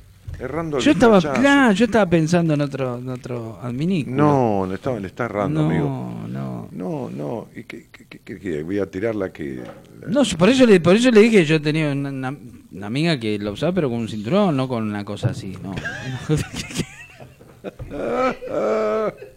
Con un arnés. claro, claro, pero entonces se la enroscaba, digo, bueno, apareció la que se enrosca Claro, también no, ahora. no, no, no, no, no. Eh, parió. Eh, no, no. No va por ahí la bocha. Ah. No, no, corta. Dijo, corta. dijo, digo, dijo Ivo. Digo Cucharida. Sí, que volvió a Ex aparecer. Compañero de teatro. ¿En qué apareció? Está, Volvió a está aparecer, loco sí, sí, está muy, está muy mal. Sí, sí. Ay, cómo lo verdugueaba Lito Cruz cuando estudiamos teatro con él. Tantas veces lo verdugueó, pobre Ivo. Pero él no era cara dura, así seguía viniendo. A mí me da una vergüenza, me voy y no vengo más. Pero Lito era jodido. Sí, muy jodido. Muy Como jodido, profesor de teatro, sí, muy jodido. muy y se fue, bueno, yo estudié teatro con él. Este, ¿No te das cuenta que no servís, Así, sí. Ivo? Decía. sí. No sé, sos, sos de madera. Así le decía. Adelante de todo, sí. No, no, maravilloso. Es Elito, un hijo de puta, un tano. Y actorazo de la No, buen actor, ya sé, sí, sí, pero era cruel como profesor. Pero a mí me tocaron tipos así, ¿eh? ¿Qué actores le gustaba? ¿Usted que, usted que estuvo en las tablas que, que hizo cine? bueno. Este, bueno, no importa, lo hizo dos minutos, pero lo hizo. Sí, este, claro. No importa. Pero digo, ¿qué, ¿qué actor le gustaba? A mí, por ejemplo, me gusta mucho el Tano Rani. Me enloquecen todas las películas de él Muy y de bueno, Lupi. Muy bueno. No le gusta Lupi. No. A mí Lupi me encanta. Hay unas par de películas que están maravillosas.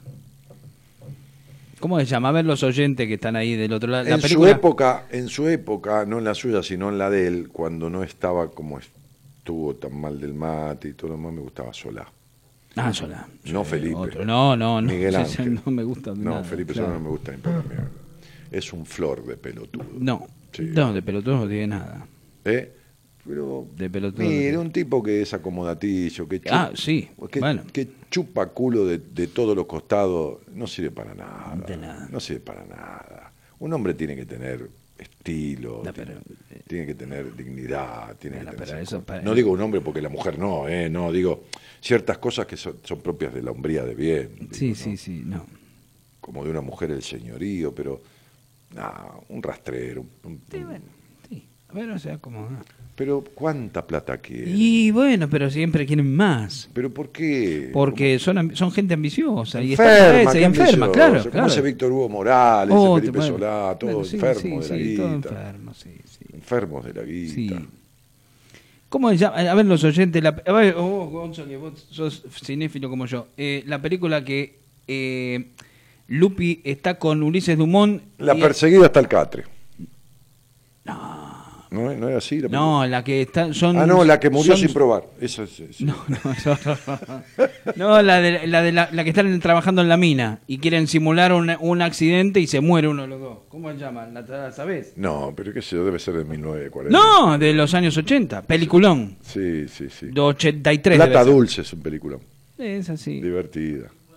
Tiempo de revancha. Qué grande comito. La Veo que yo sé, aquí le Qué pregunto. animal este comito. Qué- qué peliculón. Este es un productor impresionante. Peliculón. Tiempo de revancha, tenía. peliculón. Este, me- me- me- en algunos papeles me ha gustado Darín. También, sí, Sí, Darín es buen actor. sí, claro. sí, sí.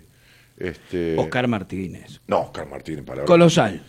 Oscar Martínez en teatro para mí es lo más. La última película argentina que fui a ver fue Kobrich, un espanto, Kobrich, un espanto No, de película. con el nombre no una, entrar no, nunca, una, un espanto. Prefiero ver a la- Aladín. Bueno, pero, eh, pero le digo algo, Sí, dígame algo. vale, vale la pena, porque la verdad que ahí sí vale la frase, Sí, no vale la pena sí, de ver esa, esa la pena de película él. por la actuación de Y Oscar es como verlo a De Niro, veo esos tipos que uno ya los ve y ya.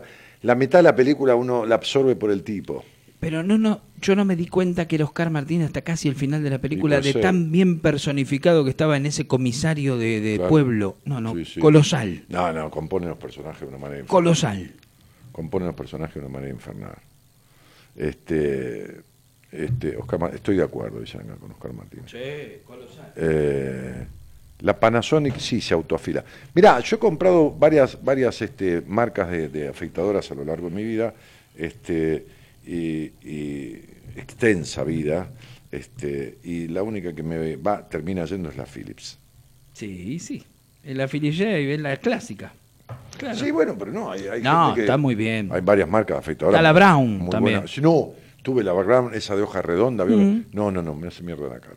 A mí yo no me puedo afeitar con las con los cositos, con las redonditas. Tengo que estar tengo que estar muy muy afeitado para poderme pasar eso. Qué redondita. Veo que tiene las tres los tres eh, ¿Y esa ojitos. la fila la que uso yo? Sí, pero tiene tiene la otra, tiene, tiene la de los Tedien que va va cortando todo lo, No, eso es otra cosa. es la, la cómo es la Para la media barba es eso. Claro, digamos. Primero me tengo que pasar eso y después lo otro, porque si no me, me- me- No, bueno, en fin, yo tengo que usar esa afeitadora, así que me voy a comprar una nueva de esas. No sé. Pero desde que usé esa, la gama, esa, no sé, este, me parece que la que tenía anda mejor, ¿ve? porque me tiró tanto a la cara que dije, ¿qué es esto? claro, Más por ahí era alta gama. No, que alta gama. La limpié un poquitito porque tiene unos pelitos adentro que, que capturó y le dije, toma, devolvelo, Ah, poné en la claro. caja y devolvelo, nena. de- Y la mandó por correo este, que tiene devolución gratuita Claro. y todo. Ah, Está muy bien. ah. ¿No le ofrecieron otra en, en- en- Ay, me compré. ¿Qué un- se compró? No, me compré. un geloso se compró? No, ¿No? Ah, no, hoy no, el otro día. Le dije que compré unas hamburguesas ¿De merluza y espinaca. sí, sí. no. Pero ¿sabes que compré? Que hacía Popeye rato. Hacía rato que no compraba, que está, Sí. es caro, ¿vio? pero bueno, hice un, un esfuerzo. Hizo un esfuerzo. Sí. Este, mm, este, mm, un, un, un, un salmón eh, ahumado feteado. Veo que ya uno Ah, lo- usted. lo tiene congelado, le va sacando las fetas y se hace unas brusquetas. ¿Me ¿Qué es un chebusán? con el- el- el- No, chebusán no, una, unas brusquetas. Caso una, fi- una figacita de manteca y lo mete adentro con... Tuesta la con rodaja de pan. bayonesa. Yo lo compro el pan y me lo cortan todo en rodaja, me lo han cortado con una máquina de cortarlo, ¿vio? En Hasbrut. ¿En dónde? Hasbrut. ¿Qué es eso? ¿Qué es eso? ¿Por- ¿Por qué le dice así? No estudió por ahí. No, no, bruto no. Hasbrut. Así se pronuncia el nombre de una cadena de panaderías que tiene solamente pan integral. De todas las clases, con semilla, con de todo. Ah. ¿Y se Es una señora, la dueña, que tenía una enfermedad que no me acuerdo que si era una anemia, qué sé yo, no se la pudo curar en ningún lado. Y se enteró que había un lugar en Alemania, Mm, los alemanes son muy de investigar todo el tiempo. Absolutamente. Sí, en un lugar en Alemania, que no me acuerdo dónde era, qué ciudad, un paraje en el medio de dónde, que trataban esto de manera natural. Se fue para allá y se quedó y se curó. Ah, y trajo la marca Hausbrut. No, no. Debe ser que algo por ahí el lugar, ¿vio? Entonces, este, en ese lugar hacían unos panes todos integrales y esto y lo otro, y ella trajo como las recetas, fue, fue aprendiendo de lo que le daban de comer ahí y todo lo demás, y los alimentos, y, empezó a poner esta- estas panaderías. Que hay algunas en Buenos Aires, este, no hay muchas, pero tienen Sí, particularidades. son, son como franquicia, Yo- me parece. mm, me sí, parece que es una pero franquicia. franquiciaron un par, pero no franquiciaron más. Y tiene, yo tengo una gente conocida que tiene una en mi barrio. Ajá. Y sabe que ellos se le quedan con la llave del local y viene el camión a la Ah, mañana, mírate. Retira todo lo que sobró del día anterior, panes, facturas y todo. Tiene devolución. Ah, mírate. Y lo llevan a un lugar de comedor Ah, muy bien. de niños o Muy de, bien, de muy gente que necesita. Un merendero. Sí, sí, que no está podrido ni nada, es del día del día- No, por supuesto. del día anterior ahí. Sí. Este, este, las facturas, el pan, todo, y le reponen todo lo que faltó, que vendió, más eso que se llevan nuevo. Y ya, cuando falta una semana para vencer, por ejemplo, las galletitas, esto, esto, lo retiran una ¿Y qué? semana. ¿Consignación? Sí, como la mercadería consignación, sí, sí. Mm. Como lo diario. Está bueno. Sí, una cosa así, no quiero más, gracias. Este, y mm, bueno, entonces ahí el pan se lo pido, vio, el, el común, compro yo solo integral, sin nada raro, este, y, me lo corta. Tiene una máquina que hace brrr, y lo corta ¿Cómo todo. hace la máquina, perdón? Brrr, No me y lo diga. corta todo en ¿Qué rodajas. máquina esa? Sí, y tiembla. ¿Pero qué tiene? ¿Parkinson No la máquina? No qué sé, Sí, no Mándesela a Nati Lardi, que es paciente suya, que está con el tema del con el tema del Parkinson. Parkinson en su radio. tiene Está en mi un radio, programa sí, bárbaro, sí, sobre sí, el tema de sí, Parkinson. sí. Bueno, entonces, este, y, y tú esto, tú esto, una, una, una rodaja de ese pan, luego le pongo de base por ahí, hace, una, hace un desarreglo, un poquito de queso crema, de, de- de- queso por salud light, Ah. eh, untable. Untable. Sí, vamos a poner queso crema que es muy denso. No, mucha- mucha no dos table, untable. Untable. Perfecto. Sí, Muy bien, sí, bien. Perfecto. bueno, muy bien, muy bien. Muy bien. Eh, encima ponemos eh, un par de fetas de ese salmón Qué ahumado. rico, qué rico. Arriba unas, este, ¿cómo se llama las? Eh, Hasta ahí venimos bien. hoy estoy para la mierda, eh, acordándome. Bueno, no importa, alguna vez se pasa. Hasta ahí venimos Pero bien. ¿Cómo se llama esos cosos redonditos que vienen en vinagre? Eh, a ver. Picle. No, no, eh, sí, como si fuera, pero no. Este, Ajice. No, que se le pone mucho al salmón y a todas esas cosas. Ahí me agarró. No me sale el nombre. Pues cuando estoy muy cansado y estresado de mucho laburo del día. Che, ayúdenme ahí del otro lado. Este, yo comí unos escones en la Feria de Costanera que son un poema. No me digas, Cristina, ¿en cuál Feria de Costanera? ¿En la de, en la de Puerto Madero? ¿En cuál? No, debe ser por el barrio de ella, ahí no en es- Barraca. Ah, puede ser. Costanera Sur. Scones ahí no hay, por desgracia. Ojalá hubiera. ¿Cómo No, ahí está toda la vista, Martínez, llama no este sé, coso de scones los- ahí. eh, puta, no me sale el nombre. Ahí- Son como en vinagre, eh, en agua con vinagre, pero son estos redonditos que es de una planta. ¿Lo, lo puta parió? No es ají picante, no es a cabeza quinoto. O sea, es como si fuera una arveja, pero, pero alcaparras. Ah, el caparra. Bien Marisa, la puta madre. Bien, Marisa. Santiagueña ella. Bien, alcaparras arriba del salmón. Y, Ah, esos son los que nos ponemos cuando vamos a nadar. y entre medio del no, eso antiparra. No, no. Y entre medio del salmón y el queso, Sí. hojas de rúcula. Ah, usted, Esa es una brusqueta riquísima, ¿me entiende? mire usted. Mañana, mañana, Pero me compré el salmón, que es carísimo. hoy tengo un día bravo allá en mi radio. ¿Usted to- come salmón? Mm, me- a veces me gusta, me- todo el pescado casi todo me gusta. ¿Se comía el salmón alguna vez? Y alguna vez un ¿Sabe salmón es el salmón, no? Sí, sí, sí. Calamaro. Sí, sí, sí, sí. A mí me gustan casi todos los pescados, le voy diciendo. Me Ahí gusta. está. Eso sí, Se ahí lo comido cada pescado. Uh, pero por Mami, Dios. En una época no comía otra cosa que no sea eso. Almeja también comía. Eh, por lo general, Ay, sí, por lo general. Sí, sí. Las Mañana- mani- Las hoy- valvas le gustan. ¿Las qué? Las valvas. Sí, eso, eso que se hacen baño con malva. Que... No, las valvas, se le Ah. dicen a, los- a los moluscos, así. Ah, sí, sí, hay de todo. Sí, sí, sí, almeja todo. Hoy durante el día tengo un día bravo en, en En la, la. Costanera Sur, por Lola Mora. ¿Vio- ah, vio- vio que le dije? Sí, ahí están ¿Qué los pollos. Yo, voy, yo dije? llego Ah. hasta ahí, Cristina, porque voy de punta a punta de la feria, vos vas ahí, es la misma feria. Lo que pasa es que hay puestos de comida que están fuera de la feria, sí, hay escon también. Voy a ir a comprar escon, sí, me encanta, me encanta. Hay uno de churros también. Hay, hay está también los, los co- los copos de, de- de azúcar, ¿vio? Ah, qué rico. Sí, después hay un puesto ahí que hacen licuado de Copo de nieve, Qué qué li- lindo, qué un paseo. Las cosas son re baratas. Sí. Pero se digo en serio. son Sí, sí, sí, sí, sí, sí, sí, sí. Los plantines yo los pago 15, 18, 20, 23 pesos. Qué belleza, eso me gusta mucho. Sí, sí, sí. Las aromáticas, Tráigame de tomate. 25 pesos. ¿Me trae? Si hay. Si hay, ¿me trae de tomate? Sí. Ahí está. Yo sigo tomando, yo compré uno de tomates cherry Sigue dando. y sigue dando, sí. a mí sí, se sí. me están medio cayendo los, los tomates. Escúchame, mañana, mañana, hoy, en un momento del día, le voy a mandar una foto de cómo está mi papa. No me diga. Plantó la papa. ¿Sabes qué? Yo puse semillas de hinojo y no me salió. Y pero depende la, la época del año. ¿no? Es esta la época. Y asomó una plantita que parece, veo que el hinojo tiene como ramitas así. Sí. O es un pasto de mierda o es hinojo. Y bueno, déjelo crecer un Y poco lo más. voy a esperar un poco. Espérelo. Sí, Téngale sí. paciencia. Sí, sí, sí. Le voy a leer un libro, qué sé yo, por ahí. Me voy a sentar al lado y a No, leer. y hágale cosas que le saque el hinojo, ¿no? Porque para que, para que esté así enojado todo el tiempo. Claro. No. A Juan le gustan los pescados, dice Cristina, sí. le Sí, sí, sí, sí, pescado, sí, eh. sí. El surubí, no. Sí, no. No, no, no, no, no, no, porque sí. Zulema Valentini, que estaba ahí oculta. lo ¿Qué dice dice, Y la Zulema? raya, También, eso me- generalmente, generalmente empiezo comiendo eso. si comes todo lo que venden, terminás descompuesto. Ah, muy bien, Nati. Muy bien. Descompuesto. Claro, exactamente. No, no. Muy brillante, brillante. Esto es, una creatividad. El ingenio popular de la gente de este programa es maravilloso. Bueno, en definitiva, este, ya me estoy yendo, este, este, porque si no, me- me- yo estoy casado, ahora me retan a mí. Lo tiene al trote, dígame la verdad, Martínez, confiésese. ¿Por qué usted un día Usted no se al puede trote por, caba- por cabalgar. Claro.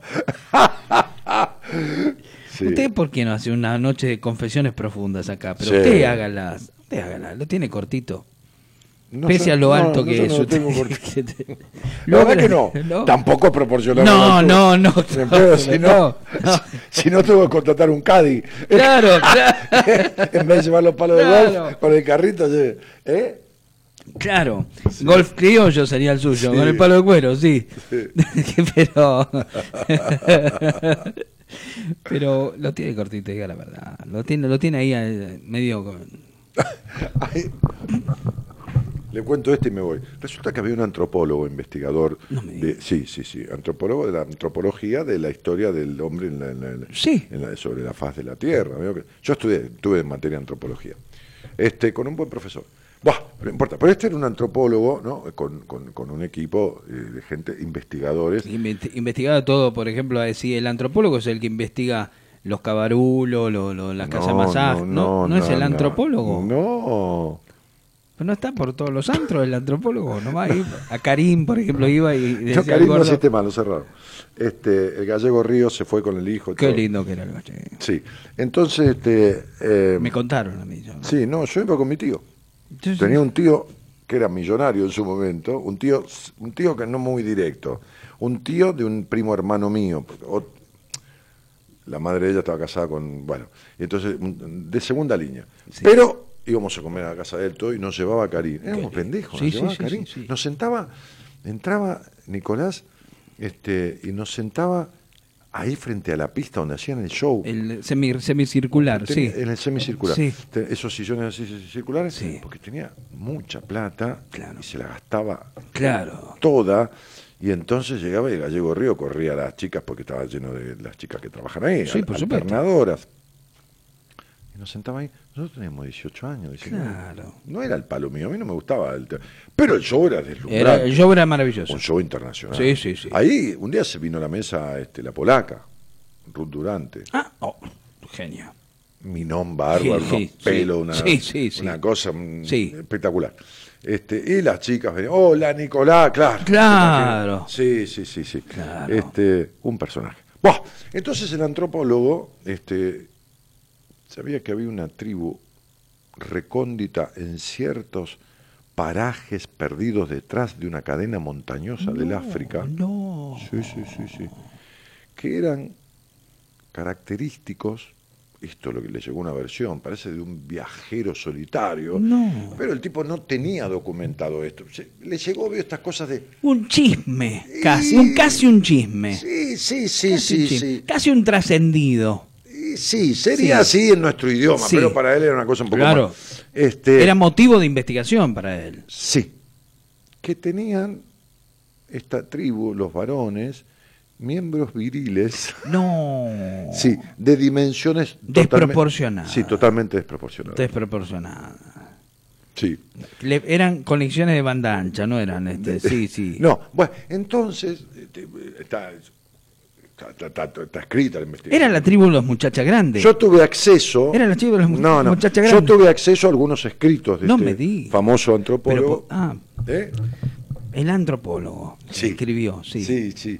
Eh, Entonces, Entonces el tipo arranca una expedición, se van con avión hasta Sudáfrica, de ahí agarran para el lado del norte con esos jeeps y las carpas Mm. de campaña, todo lo demás, se meten en la montaña, ya la- el último tramo, los últimos 25 días lo hicieron a pie, Eh. escalando y pasando entre selvas con algunos aborígenes de la zona que los Claro, guiaban claro, y llegaron a un lugar bastante, eh, no digamos paradisíaco, pero semiselvático y, y vieron allá lejos algunas chozas y algunas lumbres, algunas, algunas fogatas encendidas y bueno, esperaron a la mañana para que el amanecer no se sube, porque estas cosas muy lejanas a la civilización. claro. Incluso el, el- el- el- viajero solitario que le había transmitido a este antropólogo, este, le contó un poco este, el lenguaje que esta gente tenía. Sí. Porque tenía lengua aparte, una lengua propia. No, no, el lenguaje, el, el- el- el diálogo, el, Ah. el- idioma. Claro, por eso, Sí, lengua propia. Sí, le- sí, sí, lengua propia, este, y le contó, tal es así que aprendió, el, antropólogo se quedó con este hombre un tiempo para aprender Claro, claro, tenía que ir nutrido de información. Claro. Y llegó este, con, su, con su equipo de colaboradores, eran Claro. cuatro personas más con él, y llegaron en la mañana. Terrible fue el asombro del grupo No. cuando vieron que cual trompas de elefante. ¡No! Sí, de los cuerpos de estos nativos. Asomaban. De estos nativos exóticos, este, este, Eran nativos exóticos, justamente. No, sí, sí. eh, sí. exóticos, Sí. asomaban terribles protuberancias, No, este, no. algunos eh, con un, con un, con una, con, porque estaban tapados arriba un poco. Claro, pero después, Claro, claro, no había eh, hoja de parra que Algunos aguantara. tenían enroscados en la pierna izquierda, no, hacia la izquierda, hasta la en la izquierda aparte, Sí. hacia los afectos, ¿no? Hacia lo- lo- lo- el padre simboliza. No, la parte materna. La parte materna, claro. No, pero eh, este, no, no, no tenía esa connotación, él no lo sabía, Claro, no, él no lo sabía. Eh, sí. Este, sí, por ahí era la izquierda la parte materna porque cuando uno lo veía decía mi madre, ¿no? Claro. Claro, claro. claro. Entonces, este, este, bueno, comenzó a conversar un poco con, los- con los nativos eh, si esto no, no, no resultaba extraño, ellos eran todos así, ¿no? Que esto y que lo otro. Para ellos era normal, eran todos así. Claro, claro, claro, sí. Entonces, bueno, comenzaron a fotografiarlos. No, este, sí, para, para, para, para Playboy lo fotografiaban. ¿no? una página bueno, porno. bueno, bueno, bueno. Entonces, este, parece, parece que el rey de la tribu, porque eh, para tener ciertos accesos a, a información, Tomás tenía que hablar con el rey tribu. sí. Eh, porque te- tenía el, el- ¿cómo se llama? El, jefe, ¿no? Como un cacique, pero Claro. como un rey, ellos decían que Sí, era un sí, rey, sí, ¿no? sí, sí, sí. Este, no me acuerdo cómo se decía rey en el lenguaje de ellos. Ah, no sé. Sí. Yo no, gracias a Dios, esa tribu no la conocí. Sí, Sí. no sé, la- si se decía la del más grande, la del más grande. Ah, algo así. ah, sí, puede ser. Sí, más- sí, sí, sí. sí. Entonces, este, bueno, eh, y- y le comentaron que el rey tenía este cierto, como, como una casa de retiro diferente. Allá había una laguna, como un lago, eh, y, y- y atrás del lago, del otro lado, Estaba la casa de este. de este- Sí, una, como, como una segunda. Vivía ahí en la, en, en la tribu, pero tenía como una segunda casa allá a lo lejos. No sé, se alejaba un poco para meditar. qué sé Claro, no le sabemos. Claro, no, claro, no conocemos en profundidad todas estas, estas Y a cosas. retosar en esas aguas que eran exclusivas para él, de esa laguna. Solo para él en la laguna. Tiene una laguna Y propia. bueno, ¿qué quiere que le diga? Como por ejemplo Lázaro Báez, podría ser. Sí, bueno, podría sí, ser, sí, podría ser. Una cosa así. sí. Bueno, entonces este, este, este, encararon para qué lado la expedición. Todo para la laguna del, del- del del cacique. cállese que cuando llegan hasta allá, que eran varios kilómetros, no era cerca, eran No, no, no, había tres que- o cuatro kilómetros Sí, más. Como de acá a González Catán. no, no tanto, esos Ah, son 40. Eh, ahí nomás, este, hasta Flores, qué sé yo. Ah. Este, y llegan, era un atardecer y el rey estaba, En la laguna. sí, Claro. sí, lo vieron, se dieron cuenta, porque estaba con, eh, como eso, eh, atributos, vio, el de, Sí. la cabeza, como Sí. si fuera, no una corona, una No, cosa. no, no, no, no. Sí, sí, sí. Entonces, este, este, Una, una suerte de diadema. cuando los vio llegar Sí, al, al- sí. al- al- al- al antropólogo y su equipo, ya le habían avisado, porque había ido Claro. uno de los, de los de, los de la tribu, a avisarle al rey si permitía, a pedir permiso si permitía. Sí, las visitas. Claro. ¿no? De- Sí, sí, sí. Entonces, este, este, este, eh, ah, bueno, entonces el rey hace señas Claro. y sus súbditos lo vienen a acompañar para salir de la laguna. Claro. Que estaba, el rey estaba hundido. eh, Claro, estaba sumergido. Sumergido, sí. Sí, sí. y levanta las manos, que yo, la- Sí. no sé, la señal no. Este, y, y- y- y empieza a salir. ¿Y qué, qué sucede? Los Aflora, aflora. Los súbditos empiezan a ponerse al hombro, Claro, al la- hombro, la- el miembro. de- el miembro viril del rey. No. Uno, dos, tres, cuatro en fila. No, pero era terrible, Martín. Claro. Con razón era el rey. Claro. Eran tres metros y pico. No, pero terrible. Claro, el equipo antropólogo empezaron a reírse. El- Claro. El, rey no entendía mucho estos que- Pero ahí la casó. Ahí, ya cuando vio tanta. Y que lo miraban asombrado y qué sé yo, que lo otro. Y sale del agua. Sí. No sale del agua. Y los tipos, los negros adelante, Teni- Claro. teniéndole la. La que le Jedi, claro. Sí, sí, y el rey les dice en el lenguaje de él, ¿qué? ¿A vos cuando entras al agua no se te achica? Claro, no, por Dios. No. Pobre tipo, Dios me libre. Dios me libre. Tenía el tren el expreso a Londres, tenía. ¿Qué? Claro, porque, Claro, porque se le había estaba- achicado por el claro, agua. ¿no? El tipo claro. pensó que se le reía por, Estaba como en el, el- tamaño chico. En estado normal, claro. Dios mío. Claro. Qué sí, bárbaro. sí, sí. Era el, era el famoso cacique Juan Chotazo, ¿no? No, Claro.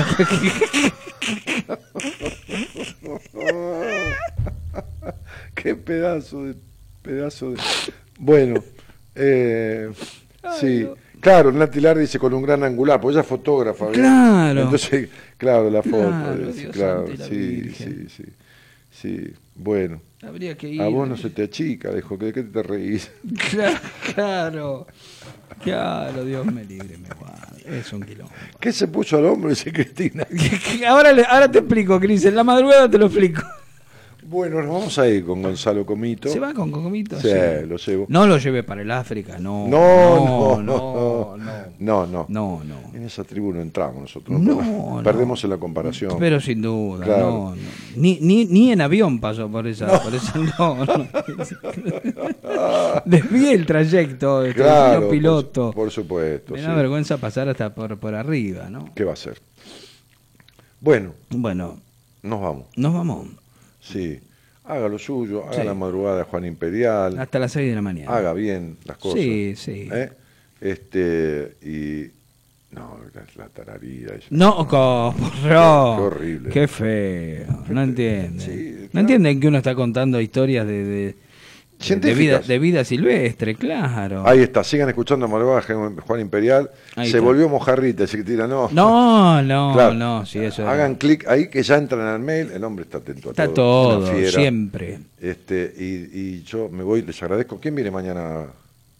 Ah, a ver, no es mi debito, qué licenciada Noemí de Qué Vito, bien. Hace programas interactivos, hace Sí, meditaciones. sí. Muy bien, Noemí. Me trae a mí, eso es lo más importante. Después si hace el programa o no es otra cosa, pero yo mañana vengo con de, de mi debito. Dios santo y la Virgen.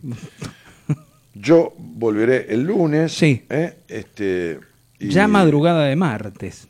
Buenas noches, Marisa. Eh, este, madrugada de martes, el lunes a medianoche vuelvo y seguiremos charlando Sí. eh, este, y contando estas historias. Que son de vida, ¿no? Que Sí, casi- historias de vida sí, de investigaciones científicas. Siempre, Tengo siempre. tantas yo. Pero me imagino, Martínez, sí, sí. Yo, este, yo he incursionado en algunas, en algunas tribus interesantes también. Sí, Siempre. tengo tantas historias. Sí, Sí, sí, sí. ¿Qué me las han contado? Eh? siempre, siempre. Sí. Uno, uno es como es, es un gran recopilador de este tipo de, de, Sí, de historias científicas, ¿no? sí, sí, sí. Nunca experimentar, ¿no? Pero siempre... Ah, este- Más que recopilador, amontonador. Un amontonador de este tipo de cosas, Me, sí, me ha sí. gustado el amontonamiento. Sí, a mí también. creo que creo que a partir de esta etapa de mi vida no voy a practicar otra cosa más que eso, ¿no? Sí, no, yo no, yo ya no. Usted ya no. No. No, pero bueno, bueno, nunca se sabe. No, nunca no, se sabe. no, yo, yo estoy retirado ya. Sí, yo también estoy retirado y vienen y entonces... Sí, no, no, pero le quiero decir, yo, yo soy un hombre de, de hogar, ¿sabes? no que compro trapo de piso los sábados Claro, sábado a la noche, que hay, hay una hay una decadencia ya en su, su carrera. Usted está en los últimos partidos de su carrera profesional. Sí, sí, de, de galancete a trapeador. Sí, atrás iba a comprar trapo de piso un sábado a la noche en la calle Lavalle, un espanto. ¿no? Claro, absolutamente. Acá media cuadra de la radio. Claro, seguramente un chino de dos, dos por dos pesos, no, una cosa lamentable. Pero bueno, está bien, está bien. Mientras hacía tiempo para ir al teatro acá a la vuelta. Claro. En Corrientes. Claro. Sí. Cállese que cuando voy al teatro, voy a la entrada, le digo, este, ¿qué? Eh, ¿Qué pasó? Me dice, no, ya empezó. ¿Cómo ya empezó? ¿Cómo? Se dice nueve y media. Me dice, ¿cómo nueve y media? Esto empieza a las ocho y media o nueve. ¿Pero cómo ocho y media, nueve? Me da la entrada, por favor. No es de teatro, señor, son cuatro cuadras para allá. No, se había confundido. Me No. confundí de teatro. No, se confundió. Y vine acá a esta zona, me puse a comprar acá y me confundí, caminar cuatro o cinco cuadras. ¿A cuál? ¿Al, al N de Ateneo? No. No, No, no, ese es está Paraguay, Paraguay, Paraguay, no, no. No, me acuerdo si era el multiteatro que tuvimos que Ah, ir sí, y sí, el otro que está acá a la vuelta se llama Tabarís, el multitabariz o qué sé yo, el que era Tabarís. creo. En Corrientes está el Tabarís. Sí, acá, a la vuelta. Sí, acá en la Tahuel, sí. Y bueno, no, el otro es el multiteatro que está a cuatro o cinco cuadras. Ah, Así que tuve que arrancar para allá justo llegando sobre horario. No, no, no, no. y la obra, bueno, le pasaron el trapo. Una comedia, no me acuerdo. Hace tiempo, esto como un mes. Ah, Este, No, vi una obra buenísima este, sobre la vida de Roberto Art, que es una cosa espectacular. La vi en la cúpula, Ajá. sí. En una cúpula de Buenos Aires hacen la obra. Parte al aire libre, parte adentro, en diferentes sectores de, de la cúpula, que tiene varias habitaciones, y uno va transitando de habitación a habitación. Lo van llevando. Lo van llevando de diferentes escenas de la obra. Bien, Impresionante, bien. impresionante. No sabía. Está esto en el edificio Bensich, ahí en Diagonal. La entrada es cómica para lo que es el espectáculo, vale 500 pesos. La verdad que es un. Olvídese, hay teatro que vale mil pesos, una porquería al lado de eso. Este, en la mitad del recorrido hay una copa de vino, en un salón con un pianista tocando el piano y la copa de Qué vino. lindo. No, no, no, no, no, no, un lujo. Hace tres años que está en cartel, está llenísimo siempre. Es solo para 30 personas. Bien. Nada más. Bien. Así que este, voy a hablar con mis amigos, los más cercanos, para ver si vamos, yo quiero verlo de vuelta. eh, los, los invito. Qué lindo. Después que ellos paguen la comida. Por supuesto. Y ahí como nada de hamburguesa de, de garbanzo. Ahí se come, se come un... Ahí le digo, tráeme un galabuno un para tomar. claro, un vacío pan. galabuno y, tráeme- ¿eh? Y un vacío pan, tráeme, claro. No, tráeme un galabuno, haceme un de de rata. Ah, está muy, está muy Sí, bien. La milanesa de, de, de, de- de- No, nada de nalga. Nada de soja, nada de soja. No, por Dios, que las hojas son No. veneno. Deje, deje de comer esa porquería. Ahí, no. Este. Cabaret, sí. No, no, no, no me banco a la actriz de cabaret. No, no me gusta. Ay, ¿quién es? Este, Me agarro. Florencia. Ah, No, no me la aguanto. Sí. No sé, tengo un problema. Sí, sí, sí, Cuando era chiquitita me encantaba. sí, a mí también. Me encantaba el personaje que hacía. Hasta, hasta casado con hijos estábamos bárbaros. Después Sí, empezó, después desvarió. Sí Sí, sí, sí, sí, sí, se sí. puso en... bah, Sí, sí.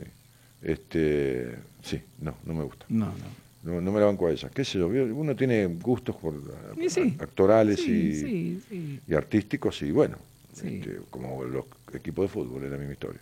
Claro. Bueno, así que eh, me voy, Imperial. Bueno, Martínez. Volveré. El eh, lunes. sí. El lunes, Sí. sí. Me voy a Volveré, salir. volveré a mis calles San Juan. Hasta pronto. Muchísimas gracias a todos. Hasta el lunes y que lo pasen muy bien. Chau, chau.